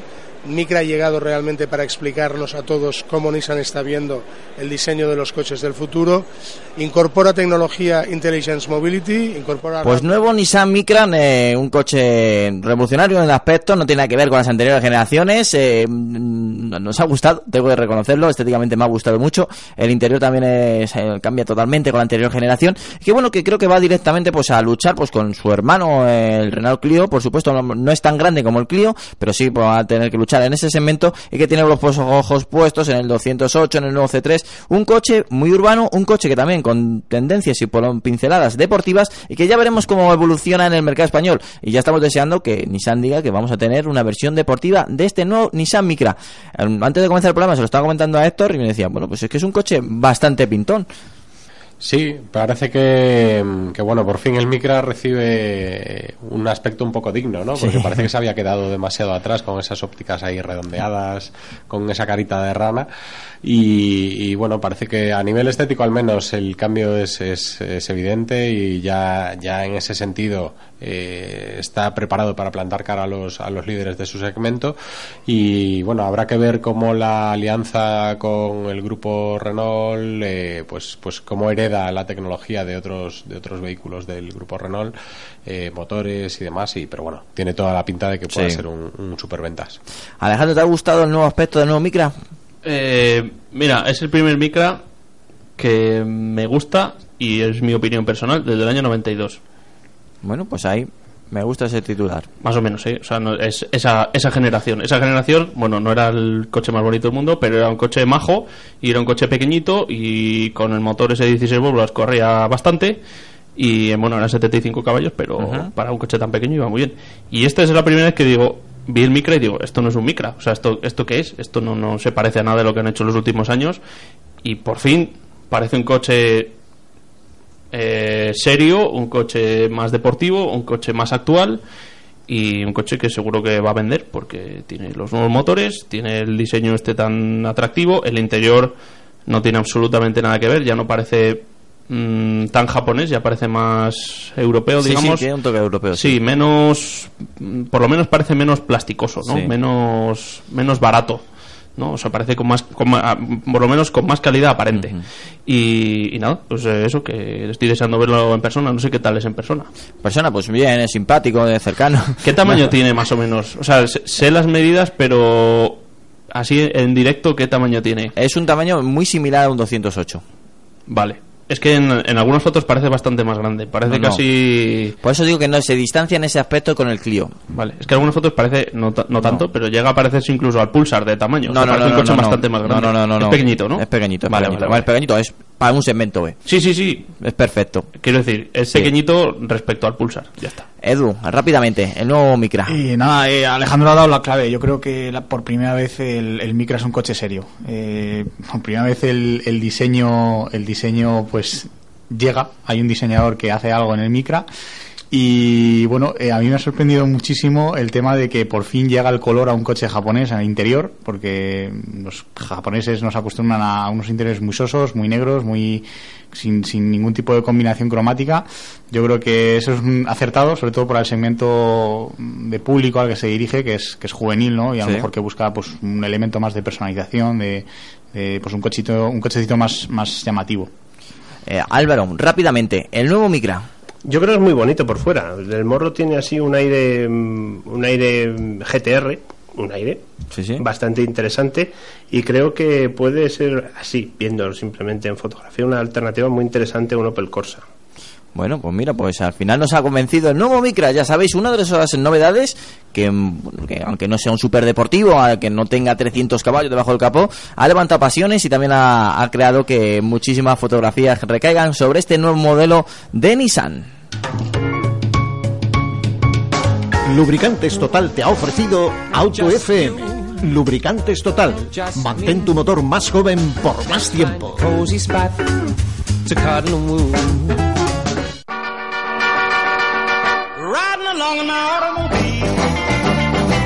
My baby beside me at the wheel. I stole a kiss at the turn of a mile, my curiosity running wild, cruising and playing the radio Bueno, seguimos aquí en Auto FM, seguimos en Cope Madrid Sur, seguimos en Cope Jarama. Bueno, seguimos haciendo lo especial del Salón de París. Ya sabes, estamos haciendo un repaso muy importante de todas las novedades que nos hemos encontrado en esta cita francesa y que la verdad que, bueno, que nos ha sorprendido en modelos mu- muy interesantes, son eh, tan tecnológicamente como novedades. Una de esas novedades ha sido de parte de Opel. Hemos conocido el nuevo Opel Ampera. Ese coche, bueno, esa promesa de coche eléctrico muy utilizable eh, y muy cercano pues a un público pues eh, cada vez más demandante de este tipo de coches y que ya no le da miedo tener un coche eléctrico. Hemos hablado con Fernando, ya sabéis, director de comunicación de Opel, que nos presenta esta novedad de la marca del Rayo. Momento de movilidad eléctrica. Estamos en Opel, que presentan el nuevo Opel Ampera E. Y para hacer esta presentación, ¿quién mejor que Fernando Say, director de comunicación de Opel en España, bueno, uno de esos modelos importantes tanto por innovación como para un futuro muy cercano. Pues posiblemente para un futuro más cercano de lo que de lo que pensamos. Y sí, es un modelo muy importante, sobre todo porque aporta algo que, que es lo que a la gente le preocupa de, de los coches eléctricos, que es lo de la autonomía. Este coche tiene una autonomía de 500 kilómetros y ya empezamos a hablar de cifras que dan mucha seguridad y son cifras realmente que hacen el coche competitivo para el uso diario. Bueno, y, y tan importante que son esos 500 kilómetros que al final, es, bueno, que voy a salir. Ya no me importa salir de la ciudad, ya puedo salir un poquito más. Pues hasta hace muy poco, yo me acuerdo cuando se hablaban de autonomía en los coches de 50, 70 kilómetros, y dices, bueno, esa es la reserva de mi coche, ¿no? Ahora ya 500 kilómetros te permiten, pues, eh, hacerte un viaje, pues, eh, largo y con, con, la seguridad de que vas a llegar sin repostar o en el uso eh, de, del día a día, pues, puedes estar una semana prácticamente sin repostar o con un repostaje nada más. Acabamos de hacer un viaje de, de Londres hasta aquí, hasta París, 470 kilómetros y el coche lo he hecho con una sola carga, con lo cual pues es un coche que realmente lo demuestra en la conducción diaria. Yo me quedo con el titular, eh, Londres, París, con un coche eléctrico sin parar para recargar. Y la verdad es que ya está ahí, esa tecnología ya está ahí, ya está en el nuevo Opel Ampera-e. 500 kilómetros, que luego, bueno, que luego a lo mejor se convierten en, en, un uso racional y normal en unos 450, 400 kilómetros, pero bueno, son 400 kilómetros, ya nos podemos mover no solamente por el núcleo central de una ciudad, ya podemos salir a, pues, prácticamente, por ejemplo, vamos a hacer un ejemplo muy local, de Madrid a Segovia, y, y no ir sudando, ¿eh? Y no ir rezando. Alejandro, los coches eléctricos reales ya están casi aquí. Sí, y además creo que esto lo criticamos hace una semana, me parece, o hace dos, y dijimos que los coches eléctricos, claro, necesitan más autonomía. Ya teníamos información de este coche, pero todavía no, bueno, todavía no es real, quiero decir, es real, pero todavía no se vende, todavía no, no, no se ven por la calle, pero ya llegan y no sé cuándo se va a empezar a vender este, pero tiene que estar ya a puntito. Tiene que estar ya muy, pero muy cercano. Y, Eduard, y sí, sobre perdona. todo, eh, el hecho de poder usar el coche incluso varios días sin tener que preocuparte de cargarlo, ya me parece bastante importante, porque los, los eléctricos de ahora sí, casi casi sí o sí los tienes que cargar a diario y muchas veces pues el cargador falla, no lo has puesto bien a cargar, el horario no sé qué y resulta que te encuentras al día siguiente con el coche con 20 kilómetros de autonomía y no puedes ir a ningún sitio. Entonces con este de 400 reales que ya veremos si son 400 reales, que no lo dudo, pero pueden serlo. Eh, pues a lo mejor el primer día, pues yo que sé, para ir a trabajar y tal, haces 20, 30, 40, 50 kilómetros y puedes usarlo un par de días o incluso tres sin tener que preocuparte de es que no, no se ha cargado, es que no lo he puesto a cargar, es que la grúa no sé qué, y con ese miedo de se habrá cargado o no se habrá cargado, así uh -huh. que mm, me parece genial. Me parece genial, vale, nos quedamos con eso. Eduardo, el nuevo Amperae. Bueno, pues en 2017 lo, lo tendremos, o sea, queda poquito, pero, pero bueno, eh, la verdad es que los datos que conocemos de él eh, son bastante curiosos, no, no ya solo en términos de autonomía, que bueno, hablamos de 500 kilómetros, pero bueno, esos son 500 kilómetros de, homologación, que luego hay que hablar de, de condiciones reales, de, de, uso de sistemas eléctricos y, y bueno, pues condiciones reales de, conducción. Eh, que estaríamos hablando de en torno a los 350 a 380 kilómetros, que ojo, ya es una buena cifra. Eh, estamos hablando de, de, un eléctrico real, ¿no? Como hablabas tú, mm. eh, Antonio. Estamos hablando de, de, un eléctrico que verdaderamente puede hacerle la competencia a Tesla. Y probablemente, mm, probablemente no, seguro, el único, ¿no? Que puede hacerlo de momento. Eh, pero es que estamos hablando también de, de, un coche de 200 caballos de potencia, de un coche que es más rápido que incluso parte de la gama OPC de, de, de Opel, Así que, ojo, porque no es un simple eléctrico. Claro, claro. Eh, Héctor, el nuevo Amperae. No, me estaba acordando ahora cuando comentabas lo de los imprevistos que pueden surgir a la hora de cargar un eléctrico, que la semana pasada estaba en Bruselas en un hotel de estos que tienen cargadores de Tesla ¿Sí? eh, y se había ido la luz en el hotel. Teníais que ver la cara de todos los clientes de Tesla con todos los Tesla ya aparcados que no que tenían que irse del hotel y no tenían forma de... Tuvo que ser épico. sí, la verdad que fue curioso el, el momento. Regalaron helados al menos.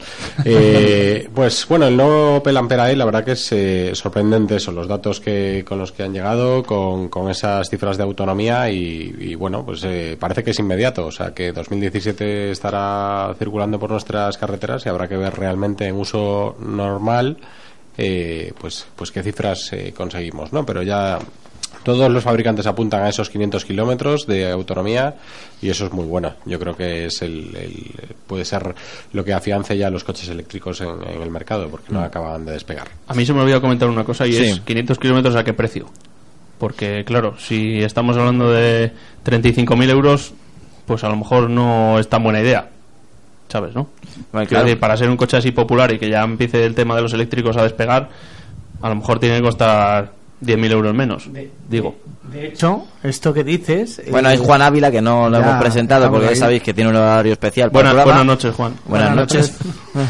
No, esto que has comentado es importante porque eh, la anterior vez que lo intentaron con el Ampera, que fue un, el, eh, el Ampera y el Bort, que eran hermanos gemelos, ¿no? Eh, apostaron por una carrocería berlina, yo creo que pensando en el precio que iba a tener el vehículo y que debido a que iba a ser elevado, apostar por una carrocería monovolumen o de o de coche de, del segmento B, pues no le iba a hacer ningún favor, ¿no? Eh, a mí me ha sorprendido que ahora, cuando ya se está popularizando un poquito más la, la tecnología, hayan apostado precisamente por una carrocería monovolumen, que es lo que tiende a desaparecer en, en el mercado, ¿no? Lo que tiende a, a tener menos éxito del que tenía antaño. Yo, si hubiera sido ellos, hubiera apostado por una, eh, una carrocería sub o, hubiera vuelto al terreno, por lo menos, de, de presentar un, un, un compacto un poco llamativo, ¿no? Pues yo creo que. yo Porque creo- para popularizar una carrocería de Sí. este tipo, mm, apostar por un diseño que está en desuso y en declive no me parece la mejor manera de revitalizarlo. Y más cuando el precio, eh, ahora que nos lo confirma Antonio o Wiki y Alejandro, eh, nos diga mm, que seguramente no creo que esté muy por debajo de los 30. Eh, Eduardo. Pues yo creo que te equivocas y es que Ay. actualmente el coche eléctrico, a menos que sea un deportivo, no es un coche pasional. Entonces eh, lo que busca es la máxima polivalencia. Ya, Y pero este es que lo monovolumen es súper polivalente y ya sabemos lo que se vende. Sí, ¿no? pero es que también tiene, también tiene un cierto aire sub, como tú, como tú decías. Y es lo que es lo que tiene que buscar. Es un coche que va a ser más grande que un Zoe, por ejemplo. Va a ser un coche mucho más utilizable para, bueno, eh, no solamente ya po- por, el tema de, de, la, de la autonomía, sino también por el espacio interior. Va a ser un coche mucho más polivalente. Te- te Entonces, lo compro. yo creo que han acertado. Te lo compro dependiendo del precio. Fíjate, o sea, es decir, Claro, me hablas de un coche. a- a Opel, que yo- Claro, a Opel. Eh, te compro el argumento, quiero decir. Es decir, si pones un vehículo de este tipo por menos de 20.000 euros con carrocería monovolumen, eh, eléctrico Bueno, y con eh, lo que- 400 kilómetros de autonomía, Lo que ha quedado claro porque que, puede que hacer un Juan tiene una guerra interna con la gente que apuesta por un volumen. entonces- No, no, de hecho, por ejemplo, el nuevo Scenic me parece precioso, es realmente bonito. Claro. Pero, pero hay que reconocer Oye. que o bien haces algo muy atrevido, como ha hecho Renault con el Scenic, que en vez de ser conservador, pues le ha pegado un, Hombre, no un es, con- cambio. no es muy conservador tampoco eh, Estampera, ¿eh? No te pienses tú que estamos Ya, hablando del pero- clásico. no, ah, tú lo ves y dices, me suena de antes. O sea, no es Bueno, que te rompa las líneas, tampoco tienes que hacer como Toyota con, mira el i3. con el Es Prius, que ¿no? esto, es- Tampoco- esto es la radio que te está escuchando, está pensando en un Zafira hace cinco años. No, y deben pero- estar claro, muy pero- asustados. pero a ¿Tiene, mí me- tiene un aire al i3? Sí, yo creo que por ahí a lo mejor es por donde han decidido, bueno, pues... Las baterías están en el suelo, de forma que esto hay que Bien, hacerlo un poco más bien. alto. Eh, 60 kilovatios hora son muchas baterías. Eh, para que la gente se haga una idea y se acostumbre a estas magnitudes, 20 kilovatios hora proporcionan 100 kilómetros de autonomía conduciendo de una forma poco Sosegada. responsable. Ah, poco responsable. responsable. No digo de una forma terrorista, pero Poco- sí poco sin, sin centrarnos en Tipo conseguir un récord. sin centrarnos. Eh, yo con el i3, el i3 estamos en 18 kilovatios hora Ahí y el récord ¿eh? y el récord de, de mínima autonomía lo tengo en 77 kilómetros. Entonces, con 18. 20 con 18 kilovatios hora. Entonces, 20, kilom- 20 kilovatios hora son 100 kilómetros, estos son 60 kilovatios hora, o sea que estamos en 300 kilómetros de autonomía real.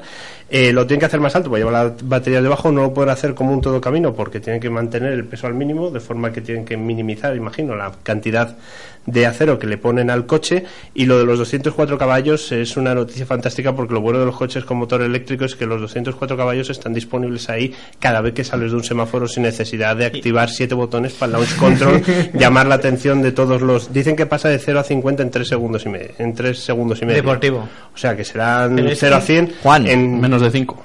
Sí, sí, Álvaro, Álvaro, que está. Juan ahí, que no te deja terminar. Serán 0 a 100 en unos 7 segundos. Y es que son 7 segundos que puedes usar todos los días, todas las veces que quieras, simplemente haciendo ¡paf! en el acelerador. Y eso yo creo que la gente lo va a apreciar. Bueno, ese sonido que habéis escuchado es que es eh, Álvaro acelerando en la propia Pero mesa del estudio. Pisando hasta la moqueta. Hemos dicho que la ponga a prueba. Pedal to the metal o pedal to the wood. No, Bueno, yo- pues- hay un detalle. No, no, pa- tenemos que pasar, es que si no nos da tiempo y lo tenemos que hacer un especial muy... eh, porque nos acompaña Héctor y hay que aprovechar su presencia, con lo cual el punto y final para, para Opel, un coche que a mí me ha llamado la atención más que, más que a Juan por su, su apariencia y yo creo que va a ser también un coche muy importante para Opel para decir los coches eléctricos ya funcionan y ya es una opción. Y ahora vamos a hablar de un coche, bueno, bueno, deportividad. Cuando hablamos de Porsche vamos a hablar con José Antonio y nos presenta las novedades más importantes de esta marca alemana. Estamos en Porsche, que también tiene mucho que decir aquí en el Salón de París 2016. Estamos junto a José Antonio de Porsche Ibérica y la verdad es que José Antonio, menudo están habéis preparado para este salón. Sí, bueno, para nosotros París es un, es un salón crucial, como bien sabes, junto con Ginebra y con, y con Frankfurt.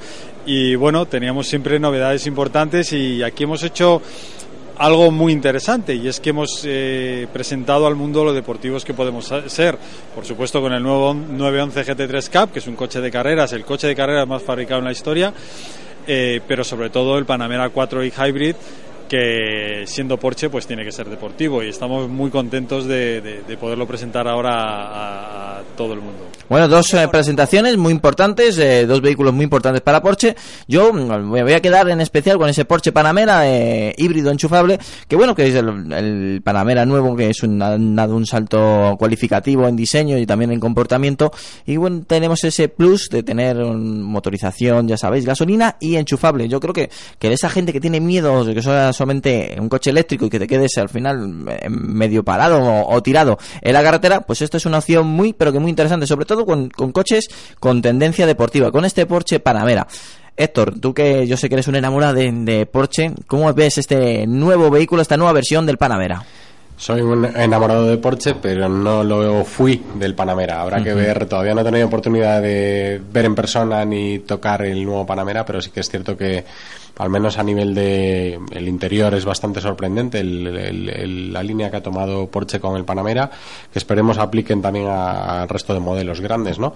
Eh, y bueno, la, la existencia de una versión híbrida enchufable, pues eh, siguen apostando por ella, siguen desarrollándolo. El anterior eh, Porsche Panamera híbrido enchufable, pues eh, tenía unas cosas buenas y otras malas eh, siendo Porsche, porque no tenía ese te- tacto tan deportivo que esperas en un Porsche, se notaba el peso, es, es algo, eh, hay cosas que no se pueden esconder, se le pesaba el culo, como dije yo en su momento cuando lo probé, y, y bueno, eh, habrá que ver cómo, cómo se comporta este nuevo Panamera híbrido, porque porque bueno, a nivel estético yo creo que el coche sí que ha conseguido ya Sí. ese punto para enganchar a más gente, y aunque es un coche muy exclusivo, evidentemente, pero, pero bueno, habrá es que más, estar es más agraciado que la anterior generación, ¿eh? Alejandro. Bueno, supongo que el problema de que le pese el culo será similar porque llevando las baterías en el maletero no queda otra. Es que no, no hay otro sitio donde. Sí, pero a veces los lo, lo disimulan mejor. Sí, sí, supongo que pues con la gestión del motor térmico, a lo mejor la distribución del peso con el modelo nuevo, a lo mejor han conseguido solventar ese inconveniente, ¿no? Y pues nada, estamos hablando de un coche de más de 460 caballos que puede hacer los primeros 50 con electricidad. Eh, las cifras de aceleración, de velocidad de recuperación son de no, no de super deportivos, pero son de deportivos ya en condiciones. Y bueno, pues luego tienes la, la practicidad de tener un coche que puedes usarlo sin hacer ruido, eh, mm, aparcar gratis en zona verde y zona azul, recargarlo en casa, o sea, puedes hacer de todo, a, bueno, también a un precio, pues eso, un poco prohibitivo para muchos, pero bueno, ahí está, ahí está la opción. Lo Ah. que me da un poco de pena es que todavía no hayan conseguido sacar un poco más de 50 kilómetros de autonomía para este tipo de coches. Un poquito más. ¿Quieres un poquito más? Sí, por lo menos 100. Venga. Pero bueno, a lo mejor eso implica más baterías o más complicación técnica, pero bueno. mm, Hay que pedir siempre más. Sí que, eh, igual que los eléctricos puros eh, han evolucionado en cinco años esta barbaridad, pues en este tipo de coches, pues un poquito más. Tampoco digo 200, pero algo que suponga que puedes usar el coche a diario y, eh, por lo menos en un solo día sin tener que, carga- sin que cargarlo o sin tener que preocuparte de es que solo son 50 y tengo que ir rozando el acelerador porque si no salta el motor de combustión. Eso es. Vale. Eduardo. Bueno, pues yo del mismo modo que no soy tan seguidor de los eléctricos, sí que lo soy de los híbridos enchufables. Y la verdad es que, bueno, este que además tiene ADN Porsche, pues no, no, hay, mucho más que decir, ¿no? Eh, sí es verdad que yo esperaba algo más de autonomía eléctrica, como dice Alejandro, a lo mejor no 100, pero sí, no sé, aumentar a 70, 75. Yo imagino que en los próximos años pues veremos eh, baterías con mayor densidad, como ha ocurrido, por ejemplo, con el, con el Zoe, que luego hablaremos, eh, en el que, bueno, pues con un mismo tamaño eh, tenemos más, eh, más capacidad, ¿no? ¿Qué ocurre? Que, claro, eh, estos coches, como no son desarrollados como eléctricos puros, pues al fin y al cabo hay que aprovechar el espacio disponible para, para meter las baterías. Entonces, hay que jugar eh, precisamente con eso, ¿no? Con la densidad, no con el tamaño. Eh, por lo demás, pues más de 400 caballos, eh, 700 Nm metro de par, eh, prestaciones alucinantes y un consumo, pues que si verdaderamente sabemos y podemos sacar el rendimiento, pues eh, es un híbrido que, que gasta nada. Álvaro. Eh, pues veamos, punto número uno, Porsche todo lo que hace lo hace bien. Por lo menos hasta ahora, esto es así. Y es relativamente indiscutible. Punto número dos, este coche no tiene mucho sentido. Salvo- Vamos a ver, ¿pero por qué? Eh, para que un híbrido enchufable consiga reducir en algo las emisiones de CO2 de, durante los desplazamientos, tienes que enchufarlo casi obsesivamente. Eh, la idea que se emplea a la hora de calcular los consumos medios de estos coches, que eh, rondan el litro y pico, los dos litros con algo a los 100, es que recorres el 85% de los kilómetros en modo eléctrico. Si te compras un Porsche de 140.000 euros para recorrer el 85% de los kilómetros utilizando un motor eléctrico de ciento y pico caballos, la única explicación es que adoras el momento en el cual enchufas el coche a llegar a tu casa. y debes saborearlo, porque el resto del tiempo lo que has hecho ha sido comprarte un Porsche de ciento y pico mil pavos que tiene ciento y pico caballos de potencia. Tienes al Dr. Jekyll y Mr. Hyde, ¿vale? Tienes el motor eléctrico, que para salir bien en la ciudad y sobre todo eh, dentro, tarde o temprano llegarán en los días de que mucha contaminación que solamente este tipo de coches podrán entrar a la gran ciudad y con este Porsche vas a poder entrar. ¿O no? Creo que lo que dice Álvaro es que él iría siempre en modo sport con el motor de no, gasolina claro. arrancado. Yo me compraría, yo creo que te puedes comprar un i3 y después te compras un Porsche Cayman y después a la familia la facturas.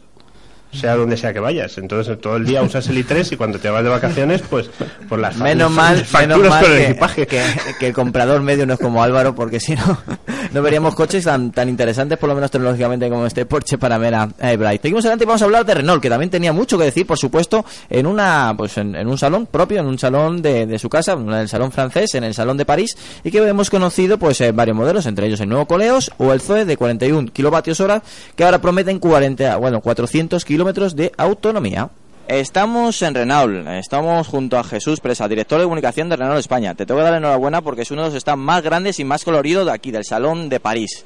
La verdad que sí, la verdad que no podía dejar de ser protagonista Renault en su propia casa aquí en París y por lo tanto estamos encantados de recibiros. Tenéis muchísimas novedades, sobre todo en, tanto de Dacia como de Renault, y sobre lo que tenemos aquí detrás, que es el nuevo eh, el Renault Zoe, con una, bueno, una extensión de 400 kilómetros de autonomía. Pues mira, estamos hablando de un nuevo vehículo, eh, perdón, de una nueva batería para el Renault Zoe, la nueva batería 40, que nos permite tener una extensión, no, una realidad de 400 kilómetros de autonomía en ciclo NEC. Esto que se supone en la vida real supone 300 kilómetros para cualquier ciudadano en utilización normal.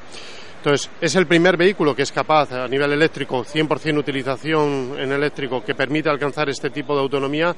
Por lo tanto, estamos convencidos de que hoy, a partir de este mismo momento, el vehículo eléctrico va a ser un vehículo que va a ser utilizable por la gran mayoría de, los ciudadanos. Bueno, pues ahí nos estaba adelantando Jesús Presa, pues eh, esa gran novedad del Zoe, y también vimos el Coleon nuevo. Al final, pues eh, sigue apostando por la electricidad, eh, sigue apostando por modelos eh, pues que es muy vendibles, como el nuevo Coleos, ya sabes, un SUV de, pues, de gran tamaño, del segmento C. Y bueno, pues el Renault también, como bien había dicho en, eh, en la grabación, pues tenía uno de los stands más grandes de todo el salón. Pues aquí estaba Renault con el Zoe. Alejandro, ya que tienes un Zoe, pues tengo que preguntarte, bueno, un saltito más de, en autonomía. Bueno, cuando sacaron el, el original, el 210, pues bueno, estaba bien y desde al cabo de los años, pues obviamente la autonomía va bajando un poquito y se ve un poco resentida por el uso, por las recargas y demás. Y, y yo, bueno, pues sacaron el 240 y dije, bueno, pues es una evolución lógica, aunque parecía poca diferencia, pero bueno, estaba bien, habían puesto un motor nuevo y demás y más densidad en las baterías, o sea, por tanto no habían quitado ni una pizca de espacio ni a los pasajeros ni al maletero. Y yo, pues, eh, hablando con mi padre, me decía, no, pues ya verás, van a sacar un Zoe de más kilómetros, no sé qué. Y yo, a ver, sí, pero poco a poco. Irá a 260, 280. Y de repente vemos esto y es, es como, uy, boh, 400 kilómetros. O sea, ya es una barbaridad de diferencia. Es que es casi el doble de lo que tenía el primer Zoe. Sí. Y ya ya me van pareciendo autonomías ya más Razonables. Sí, más para lo que debería ser un coche eléctrico. Y más un urbano, además. Y además, por lo visto dice Renault que tengo que hablar con ellos, pero Mm. o tenemos que hablar con ellos, que dicen que existe la posibilidad de poner las baterías, estas baterías a cualquier Zoe. Bueno, entonces ya se te ilumina los ojos. Sí, a- no sé a qué precio, dicen unos 3.500 euros así, más luego el alquiler supongo, pero pero ya está bien, ya está bien. interesante. Eduardo. Eh, bueno, pues sí, sí, muy, muy interesante además porque, bueno, comentaba Alejandro que se podrían cambiar las baterías de los CES antiguos por los nuevos. Tiene toda la lógica porque al fin y al cabo lo que han tocado es lo que comentaba antes, la densidad, no el tamaño, así que deberían de ser compatibles. Y bueno, eh, recalco lo de que los 400 caballos son en ciclo de homologación. así Kilómetros. que- Sí, has dicho caballo, estás pensando en otras cosas. Estaba, estaba hablando del Zoe RS y no me entendéis. Eso, de pasada por echar Renault. De hecho, la cosa. potencia se mantiene, que son 80 el equivalente a 88 caballos. Sí, pero bueno, lo que comentaba, ¿no? Que son en, en ciclo de homologación eh, los kilómetros, así que mm, en, en condiciones reales 300 kilómetros, que bueno, que está bien, sobre todo teniendo en cuenta que es un coche destinado a un uso en ciudad, ¿no? Que es donde más rendimiento se le saca a un, a un eléctrico, ¿no? Pues nos vamos a SEAT, vamos a conocer el nuevo SEAT. eh, un- bueno, el- el- ya sabéis que ha sido un éxito el SEAT Ateca del comienzo de sus ventas. Pues ahora vamos a conocer una, un, un trabajo de diseño que han realizado el SEAT Ateca Experience. No, um, no lo sabemos si al 100% llegará a los concesionarios, pero yo creo que sí, es una apuesta personal porque creo que es un coche bastante racional y ya tienen el coche creado, pues tampoco tienen que complicarse mucho la vida. Y lo pudimos ver en el Salón de París. Llega el momento de SEAT. Estamos junto a Fernando Salvador, ya sabéis, el director de comunicación de SEAT de España. Que lo primero que te tengo que decir, Fernando, enhorabuena por el éxito rotundo de ventas y también de inicio de ventas del SEAT Ateca. Pues la verdad es que sí, o sea, el lanzamiento de la Teca ha sido fantástico porque hemos tenido un montón de pedidos. eh, la verdad es que ha generado un montón de interés en todos los usuarios, toda la- todo el personal que está buscando un coche de este tipo como, como un sub y la verdad es que realmente eh, está siendo un lanzamiento muy importante para la marca y generando lo que es el tercer pie para SEAT, junto con el Ibiza y con el León, el Ateca será nuestro tercer pilar y es muy importante para nosotros. Bueno, y hoy nos presentáis aquí en el Salón de París un modelo muy especial, experimental por ahora, pero muy especial, SEAT Ateca Experience. Correcto, o sea, la Teca Experience es una visión de la Teca en la cual, digamos, que fomentamos su lado más salvaje, es decir, su lado off-road fundamentalmente. Entonces, sobre la base de la Teca, que es fantástica para todo lo que es el proceso de circular off-road, eh, pero que por la configuración de un vehículo más... eh, Bueno, pues ahí teníamos a Fernando, Salvador nos está presentando el SEAT eh, Ateca Experience, el, el- sonido ese de que a veces como una especie de crujido era porque un japonés se cruzó y se llevó por delante nuestro cable, pero bueno, es lo que tiene el directo y sobre todo pues un salón tan con tanta gente y tantas expectaciones eh, pues creando pues alrededor del SEAT Ateca. Héctor, el nuevo Ateca Experience es un bueno, es un trabajo de diseño, no es un coche todavía que vaya a llegar al concesionario, pero bueno, es algo que podemos soñar. Sí, eh, bueno, una evolución más de la Teca, pero sorprende escuchar a, a Fernando decir que para un coche diseñado para experimentar el lado más salvaje de- de- del todoterreno, ¿no? Porque, bueno, si ves el, el diseño de este prototipo, podemos llamarle, o, bueno, concept sobre la base de la Sí. Teca, no parece que pueda rodar mucho por el campo con él, pero bueno, al final es eh, seguir, eh, bueno, las eh, marcas se esfuerzan porque se siga hablando de, de- de los nuevos modelos y esta es una forma de pues conseguir que la Teca siga estando ahí, ¿no? Eh, la- el acabado experience en la Teca no sé si tendría mucho sentido, tampoco creo que lo tenga en otros coches como el León ST. No sé, no, no, no estoy muy convencido. Que con el Ateca sí, No, no, con el Experience. me- mm, Yo lo veo más cercano eso, a, a la Teca que a la Experience, pero al final el ST también lo han posicionado como el, el león más más de lujo que tienen en, en la gama, un coche más, más equipado, con, con un equipamiento distinto. Sí, pero démosle ese posicionamiento. Sí, Realmente claro. es oye, un, un nivel alto de gama, vale, pero no es un coche campero. Porque No. también lleva llantas muy grandes, Sí. perfil bajo de neumáticos y no, no tiene mucho sentido posicionarlo así. Pero bueno, Eduardo.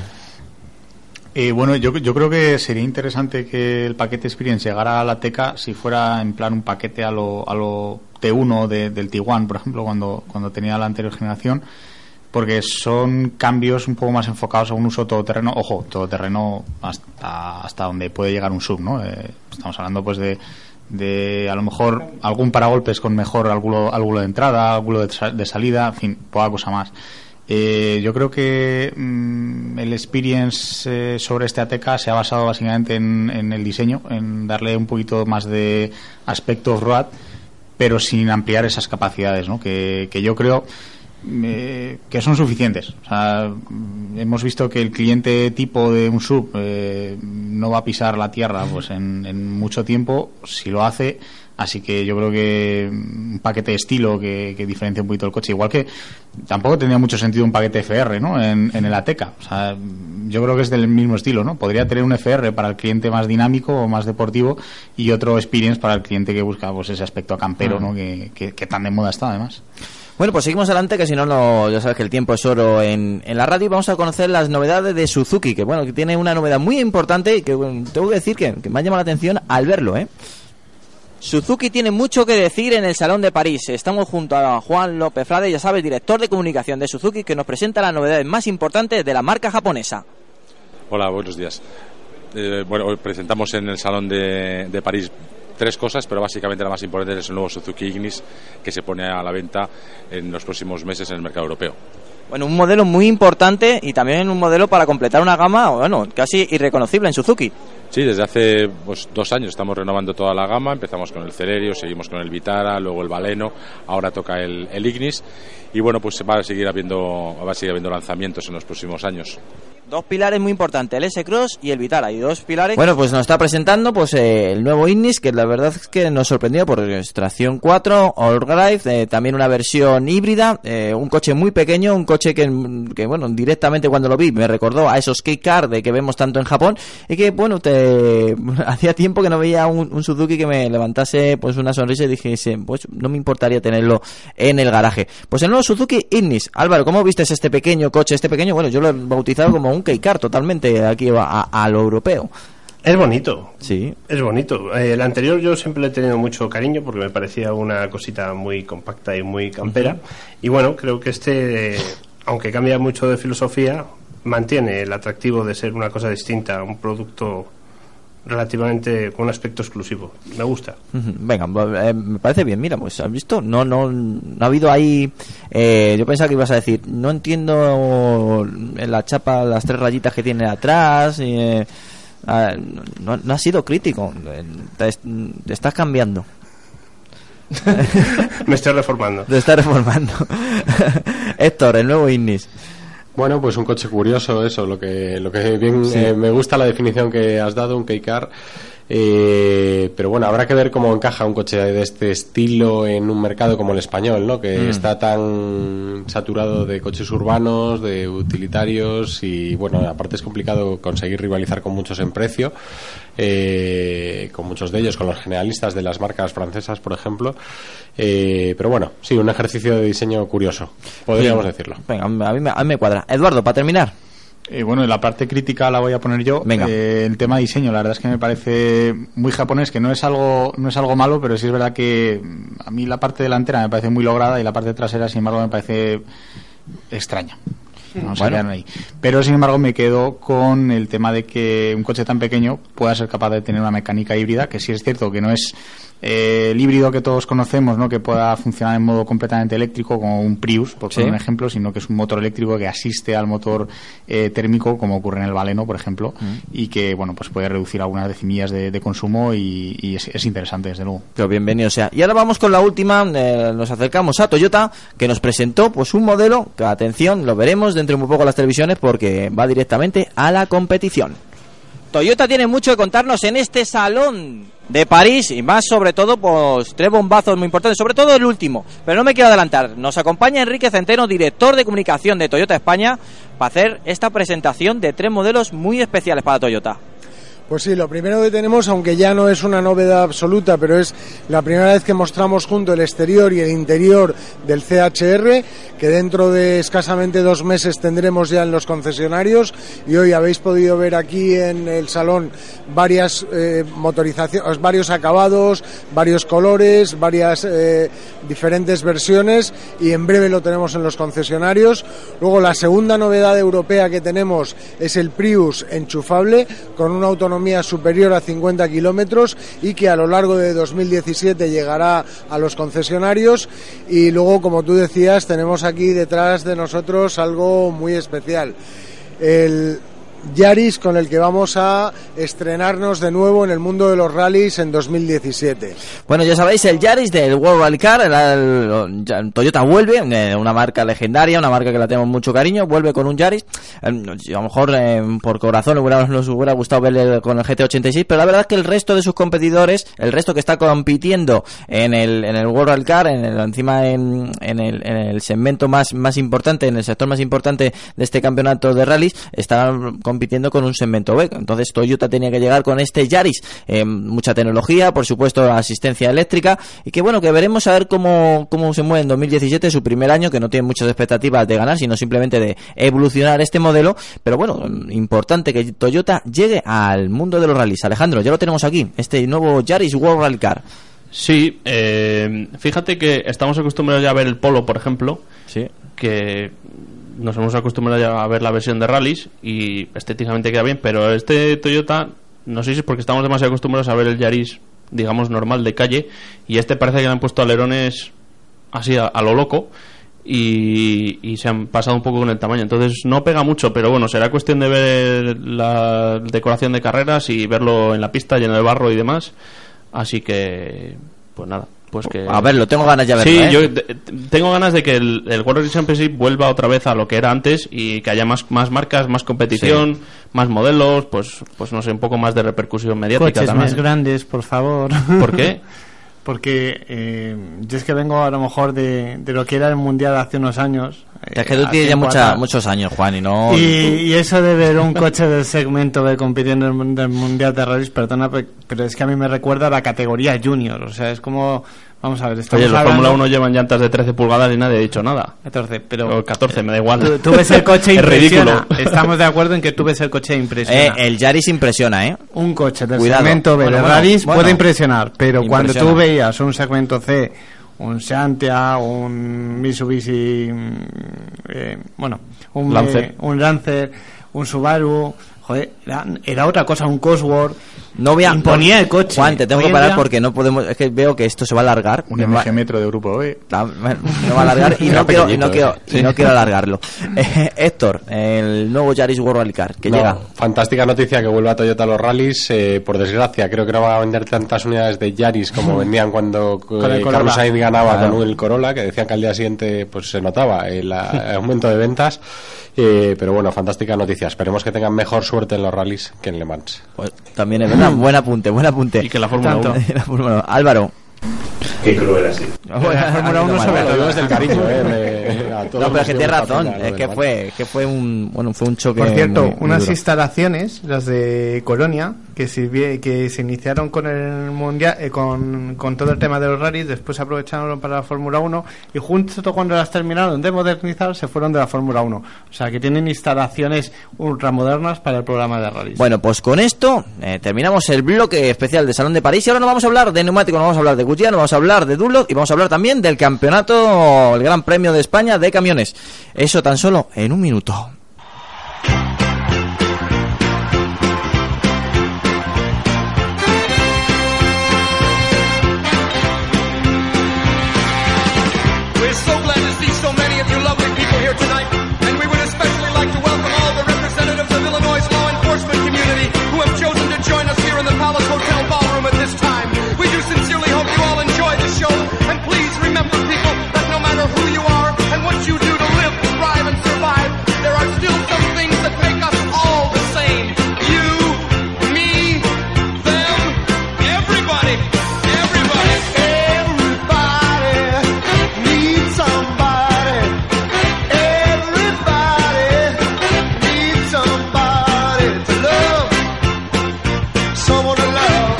Bueno, seguimos aquí en Auto FM, seguimos en Cope Madrid Sur, seguimos en Cope Jarama, seguimos en tu programa favorito del motor, ya sabes, la revista sonora del automóvil. Y vamos a hablar con Héctor Ares, ya sabes, que de Goodyear y de Dunlop de España, al final, pues es una persona no solamente del mundo del motor, que lo vive el mundo del motor, un periodista del motor, sino que encima representan a dos marcas muy importantes de neumáticos, con lo cual pues nos gusta, nos gusta siempre esa, esa noción que no, no, no, no nos vende su producto ni su libro, sino sabe de lo que está vendiendo. Vamos a hablar de Goodyear, vamos a hablar de Dunlop, vamos a hablar de esas novedades, porque tenemos muchas novedades que, que comentar y la verdad es que el mercado es- está haciendo también eh, muy importante, eh, tanto en España como en el extranjero, pues estas dos marcas eh, que siempre han- han marcado tendencia. Héctor. Sí, han marcado tendencia. Bueno, por suerte son de las dos de las marcas más reconocidas, Sí. dos de las marcas internacionales más, más, pues más reconocidas en todo el mundo. Pero es cierto que los neumáticos siguen siendo un elemento olvidado muchas veces por los conductores, ¿no? Y creo que hace dos años fue la última vez que estuve en los micrófonos de Auto FM y lo decía, pero hoy lo sigo diciendo porque sigue eh, siendo un elemento crítico a la hora de mantenerlo. La gente no revisa las presiones de sus neumáticos, no revisa el nivel de desgaste, solo basta con echar un vistazo a los coches de cualquier calle de, de España para ver que mucha gente está rodando con los neumáticos que parecen slicks, Ujú. Pero no lo son, sino... no, no, no, no, lo que la gente va con. no sé ni cómo puedes circular con esos neumáticos, como bien dice, no tienen dibujo. Eh, hace poco un oyente nos escribió que se compró un 2008 y que le sorprendió un neumático muy especial que montáis en ese coche que vale para todo tiempo. Sí, los neumáticos All Season. Eh, llevamos, nosotros en Goodyear llevamos más de 30 años haciendo neumáticos All Season. Lo que pasa que son un tipo de neumáticos que para mercados como el español han sido un desconocido hasta ahora. Eh, tal vez se han popularizado, y lo digo claramente, pues con la llegada de otros competidores, ¿no? Pues, que se han apuntado a este mercado de All Season. Eh, pero bueno, son neumáticos interesantes. Por eso muchas marcas lo montan como equipamiento de origen. Por ejemplo, te puedes encontrar con Volkswagen Tiguan.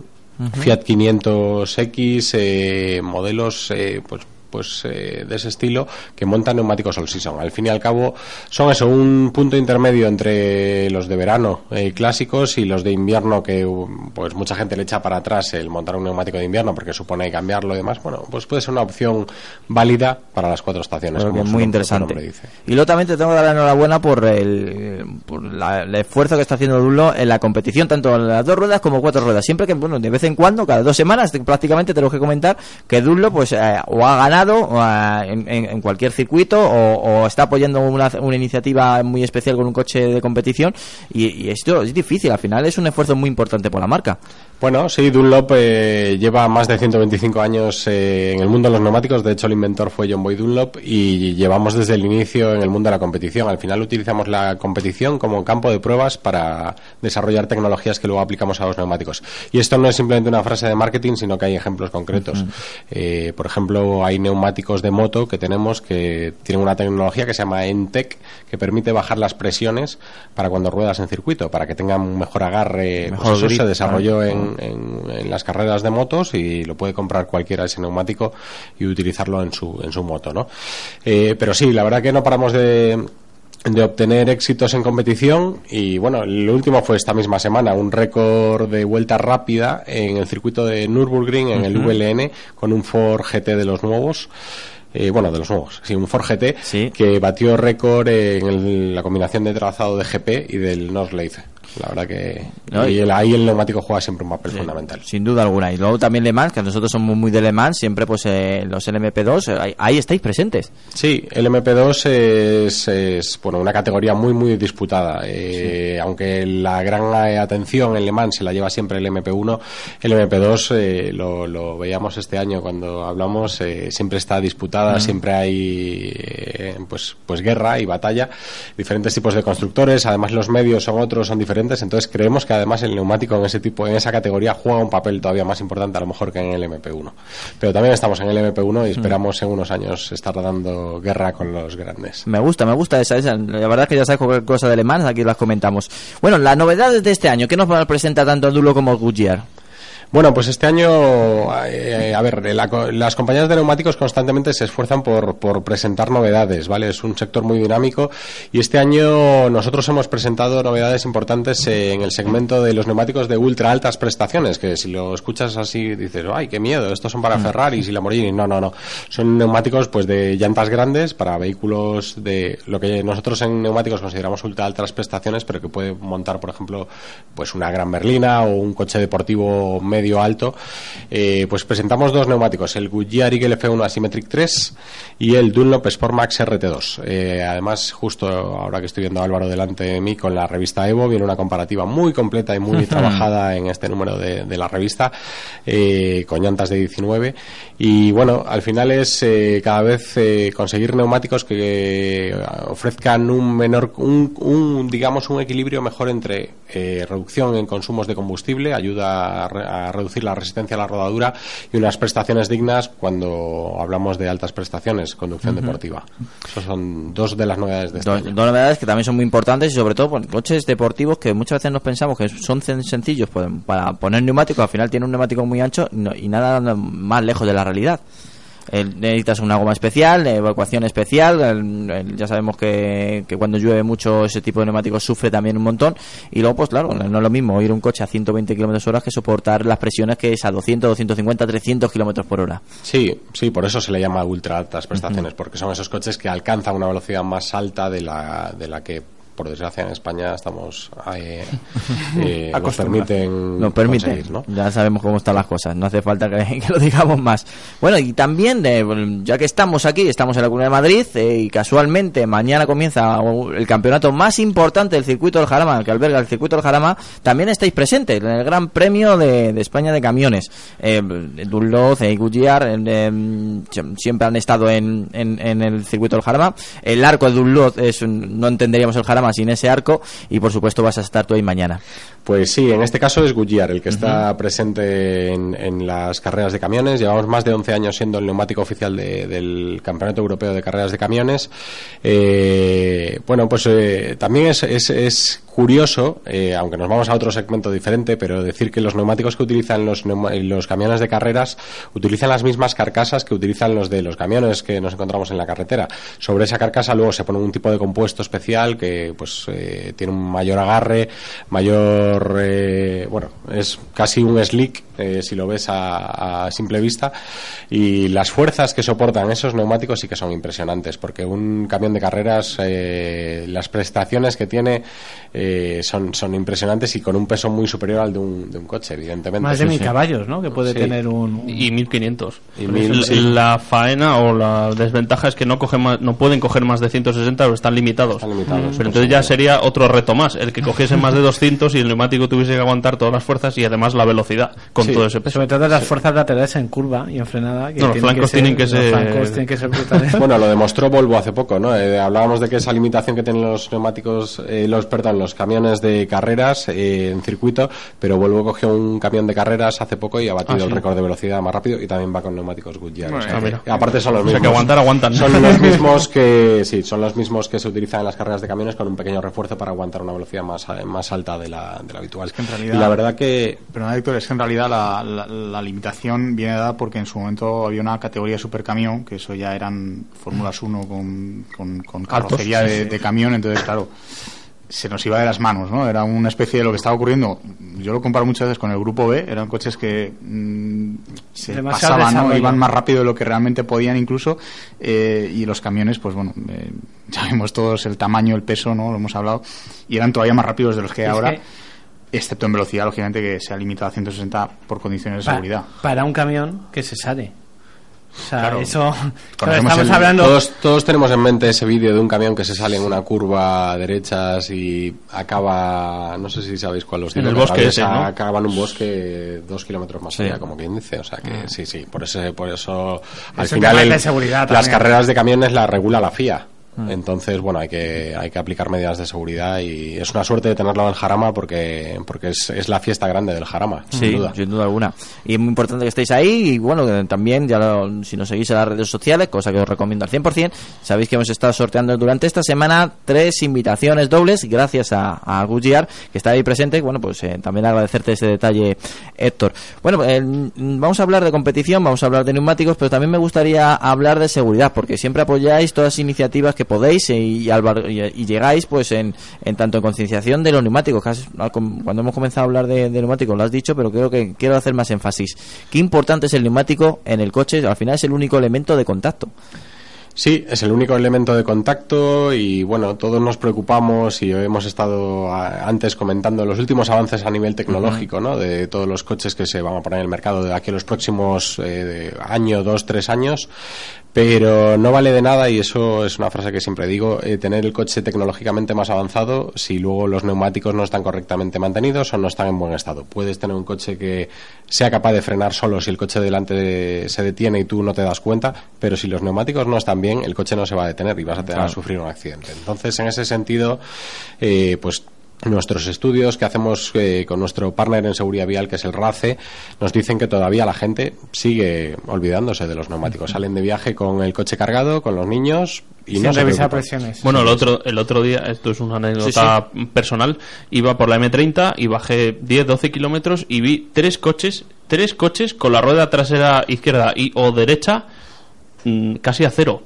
Y digo, ¿no, no te das cuenta que el coche va primero inclinado, segundo que algo ahí no avanza bien y tercero que tiene que hacer un ruido y aparte, eh, o sea, la gente no va, Seguridad, va- Alejandro, va con su música y va en su mundo y no está pendiente de los neumáticos y digo, "Joder, es que me tengo que gastar ahora 200, 300 euros en cambiar las ruedas porque estas ruedas es que son un no sé qué, ¿no? Pues no, tres, tres personas en 10 kilómetros. Dices, es que la gente no Por suerte ni- los coches ahora ya llevan eh, sistemas de monitorización de presión de neumáticos, pero Ah, también sí. hay que tener en cuenta que en España tenemos el parque circulante más antiguo, de los más antiguos de Europa. Entonces, eh, bueno, una cosa. Pero bendito, si- bendito sistema. Y, otro tema muy importante es que lo- el estado de, De los manómetros. de los manómetros, eh, No, no, hay en espera. muchas gasolineras que realmente Ha lamentable. mejorado, de hecho nosotros, ahí te, te- te doy un dato, nosotros en el 2009 cuando empezamos esta colaboración con el RACE para Sí. concienciar en materia de seguridad vial relacionado con los neumáticos, el primer estudio que hicimos conjuntamente fue un análisis de todos los manómetros de presión de las gasolineras en España.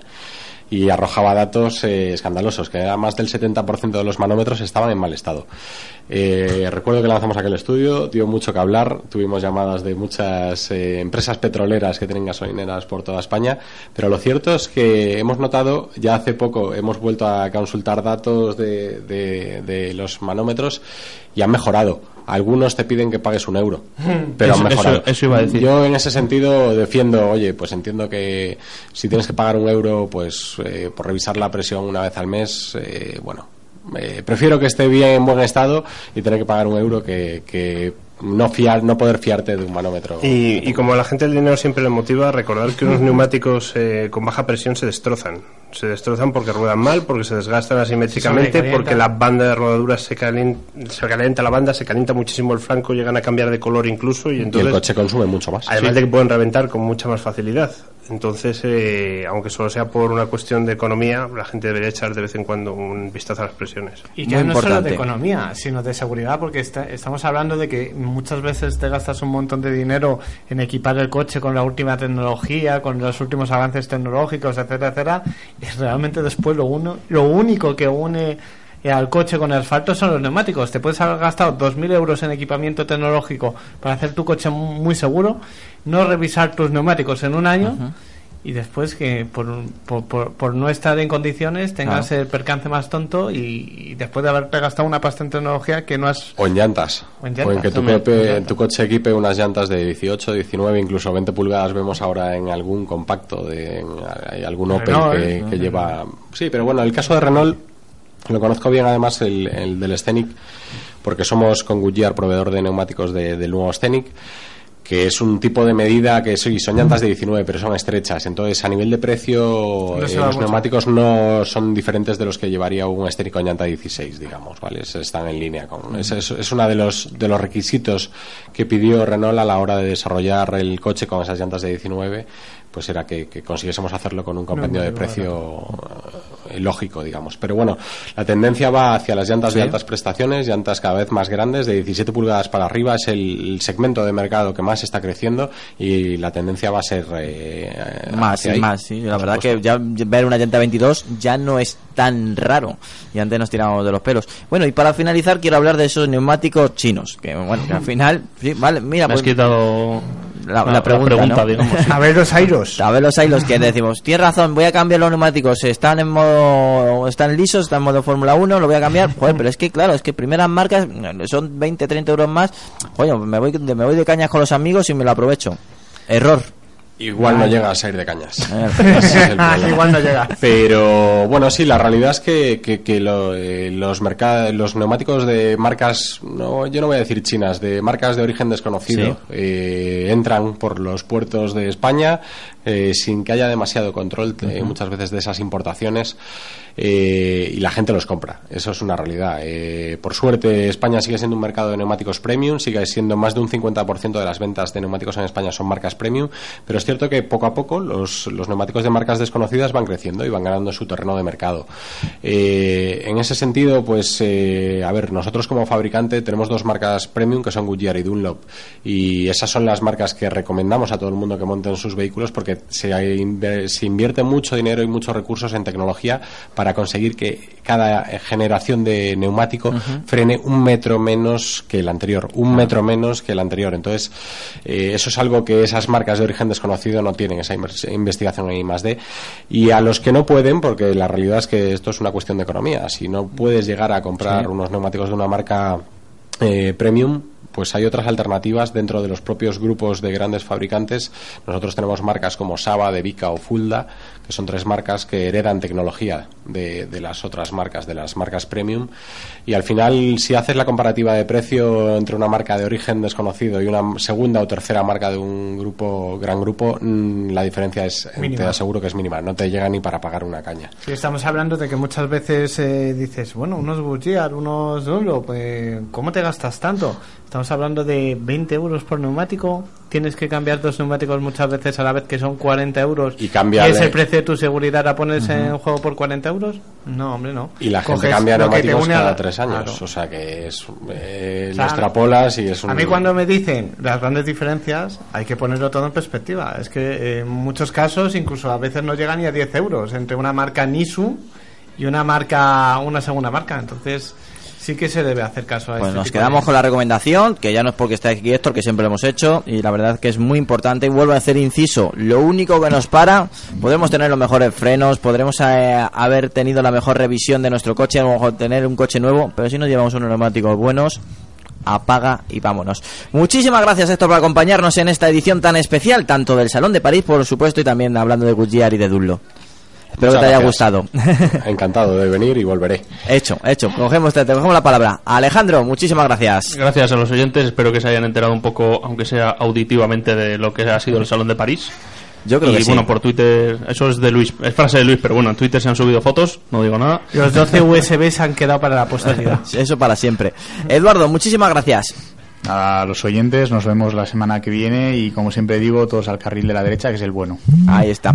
Bueno, también tenemos teléfonos móviles aquí, como veis, y aunque no tengamos puertos USB. Muchísimas gracias, Álvaro. Muchas gracias a los oyentes y un placer. Muchísimas gracias, Juan. Muchísimas gracias a los oyentes que recuerden este fin de semana Fórmula 1, Alonso quinto en primer en los primeros libres, séptimo en los segundos, mm, pinta mejor la cosa. Luis, muchísimas gracias, que también veréis vuestros vídeos en Autofácil, ya sabéis, en el canal de Autofácil. Sí, eso es, eh, son todos lo- la recuperación de vídeos que hemos grabado en el Salón de París. Bueno, pues y conmigo, que es un placer también estar junto a ti, me despido, ya sabéis, en tan solo siete días, siete días, para volver aquí a Auto FM, tu revista sonora del motor. Abrocharos el cinturón. King in my body.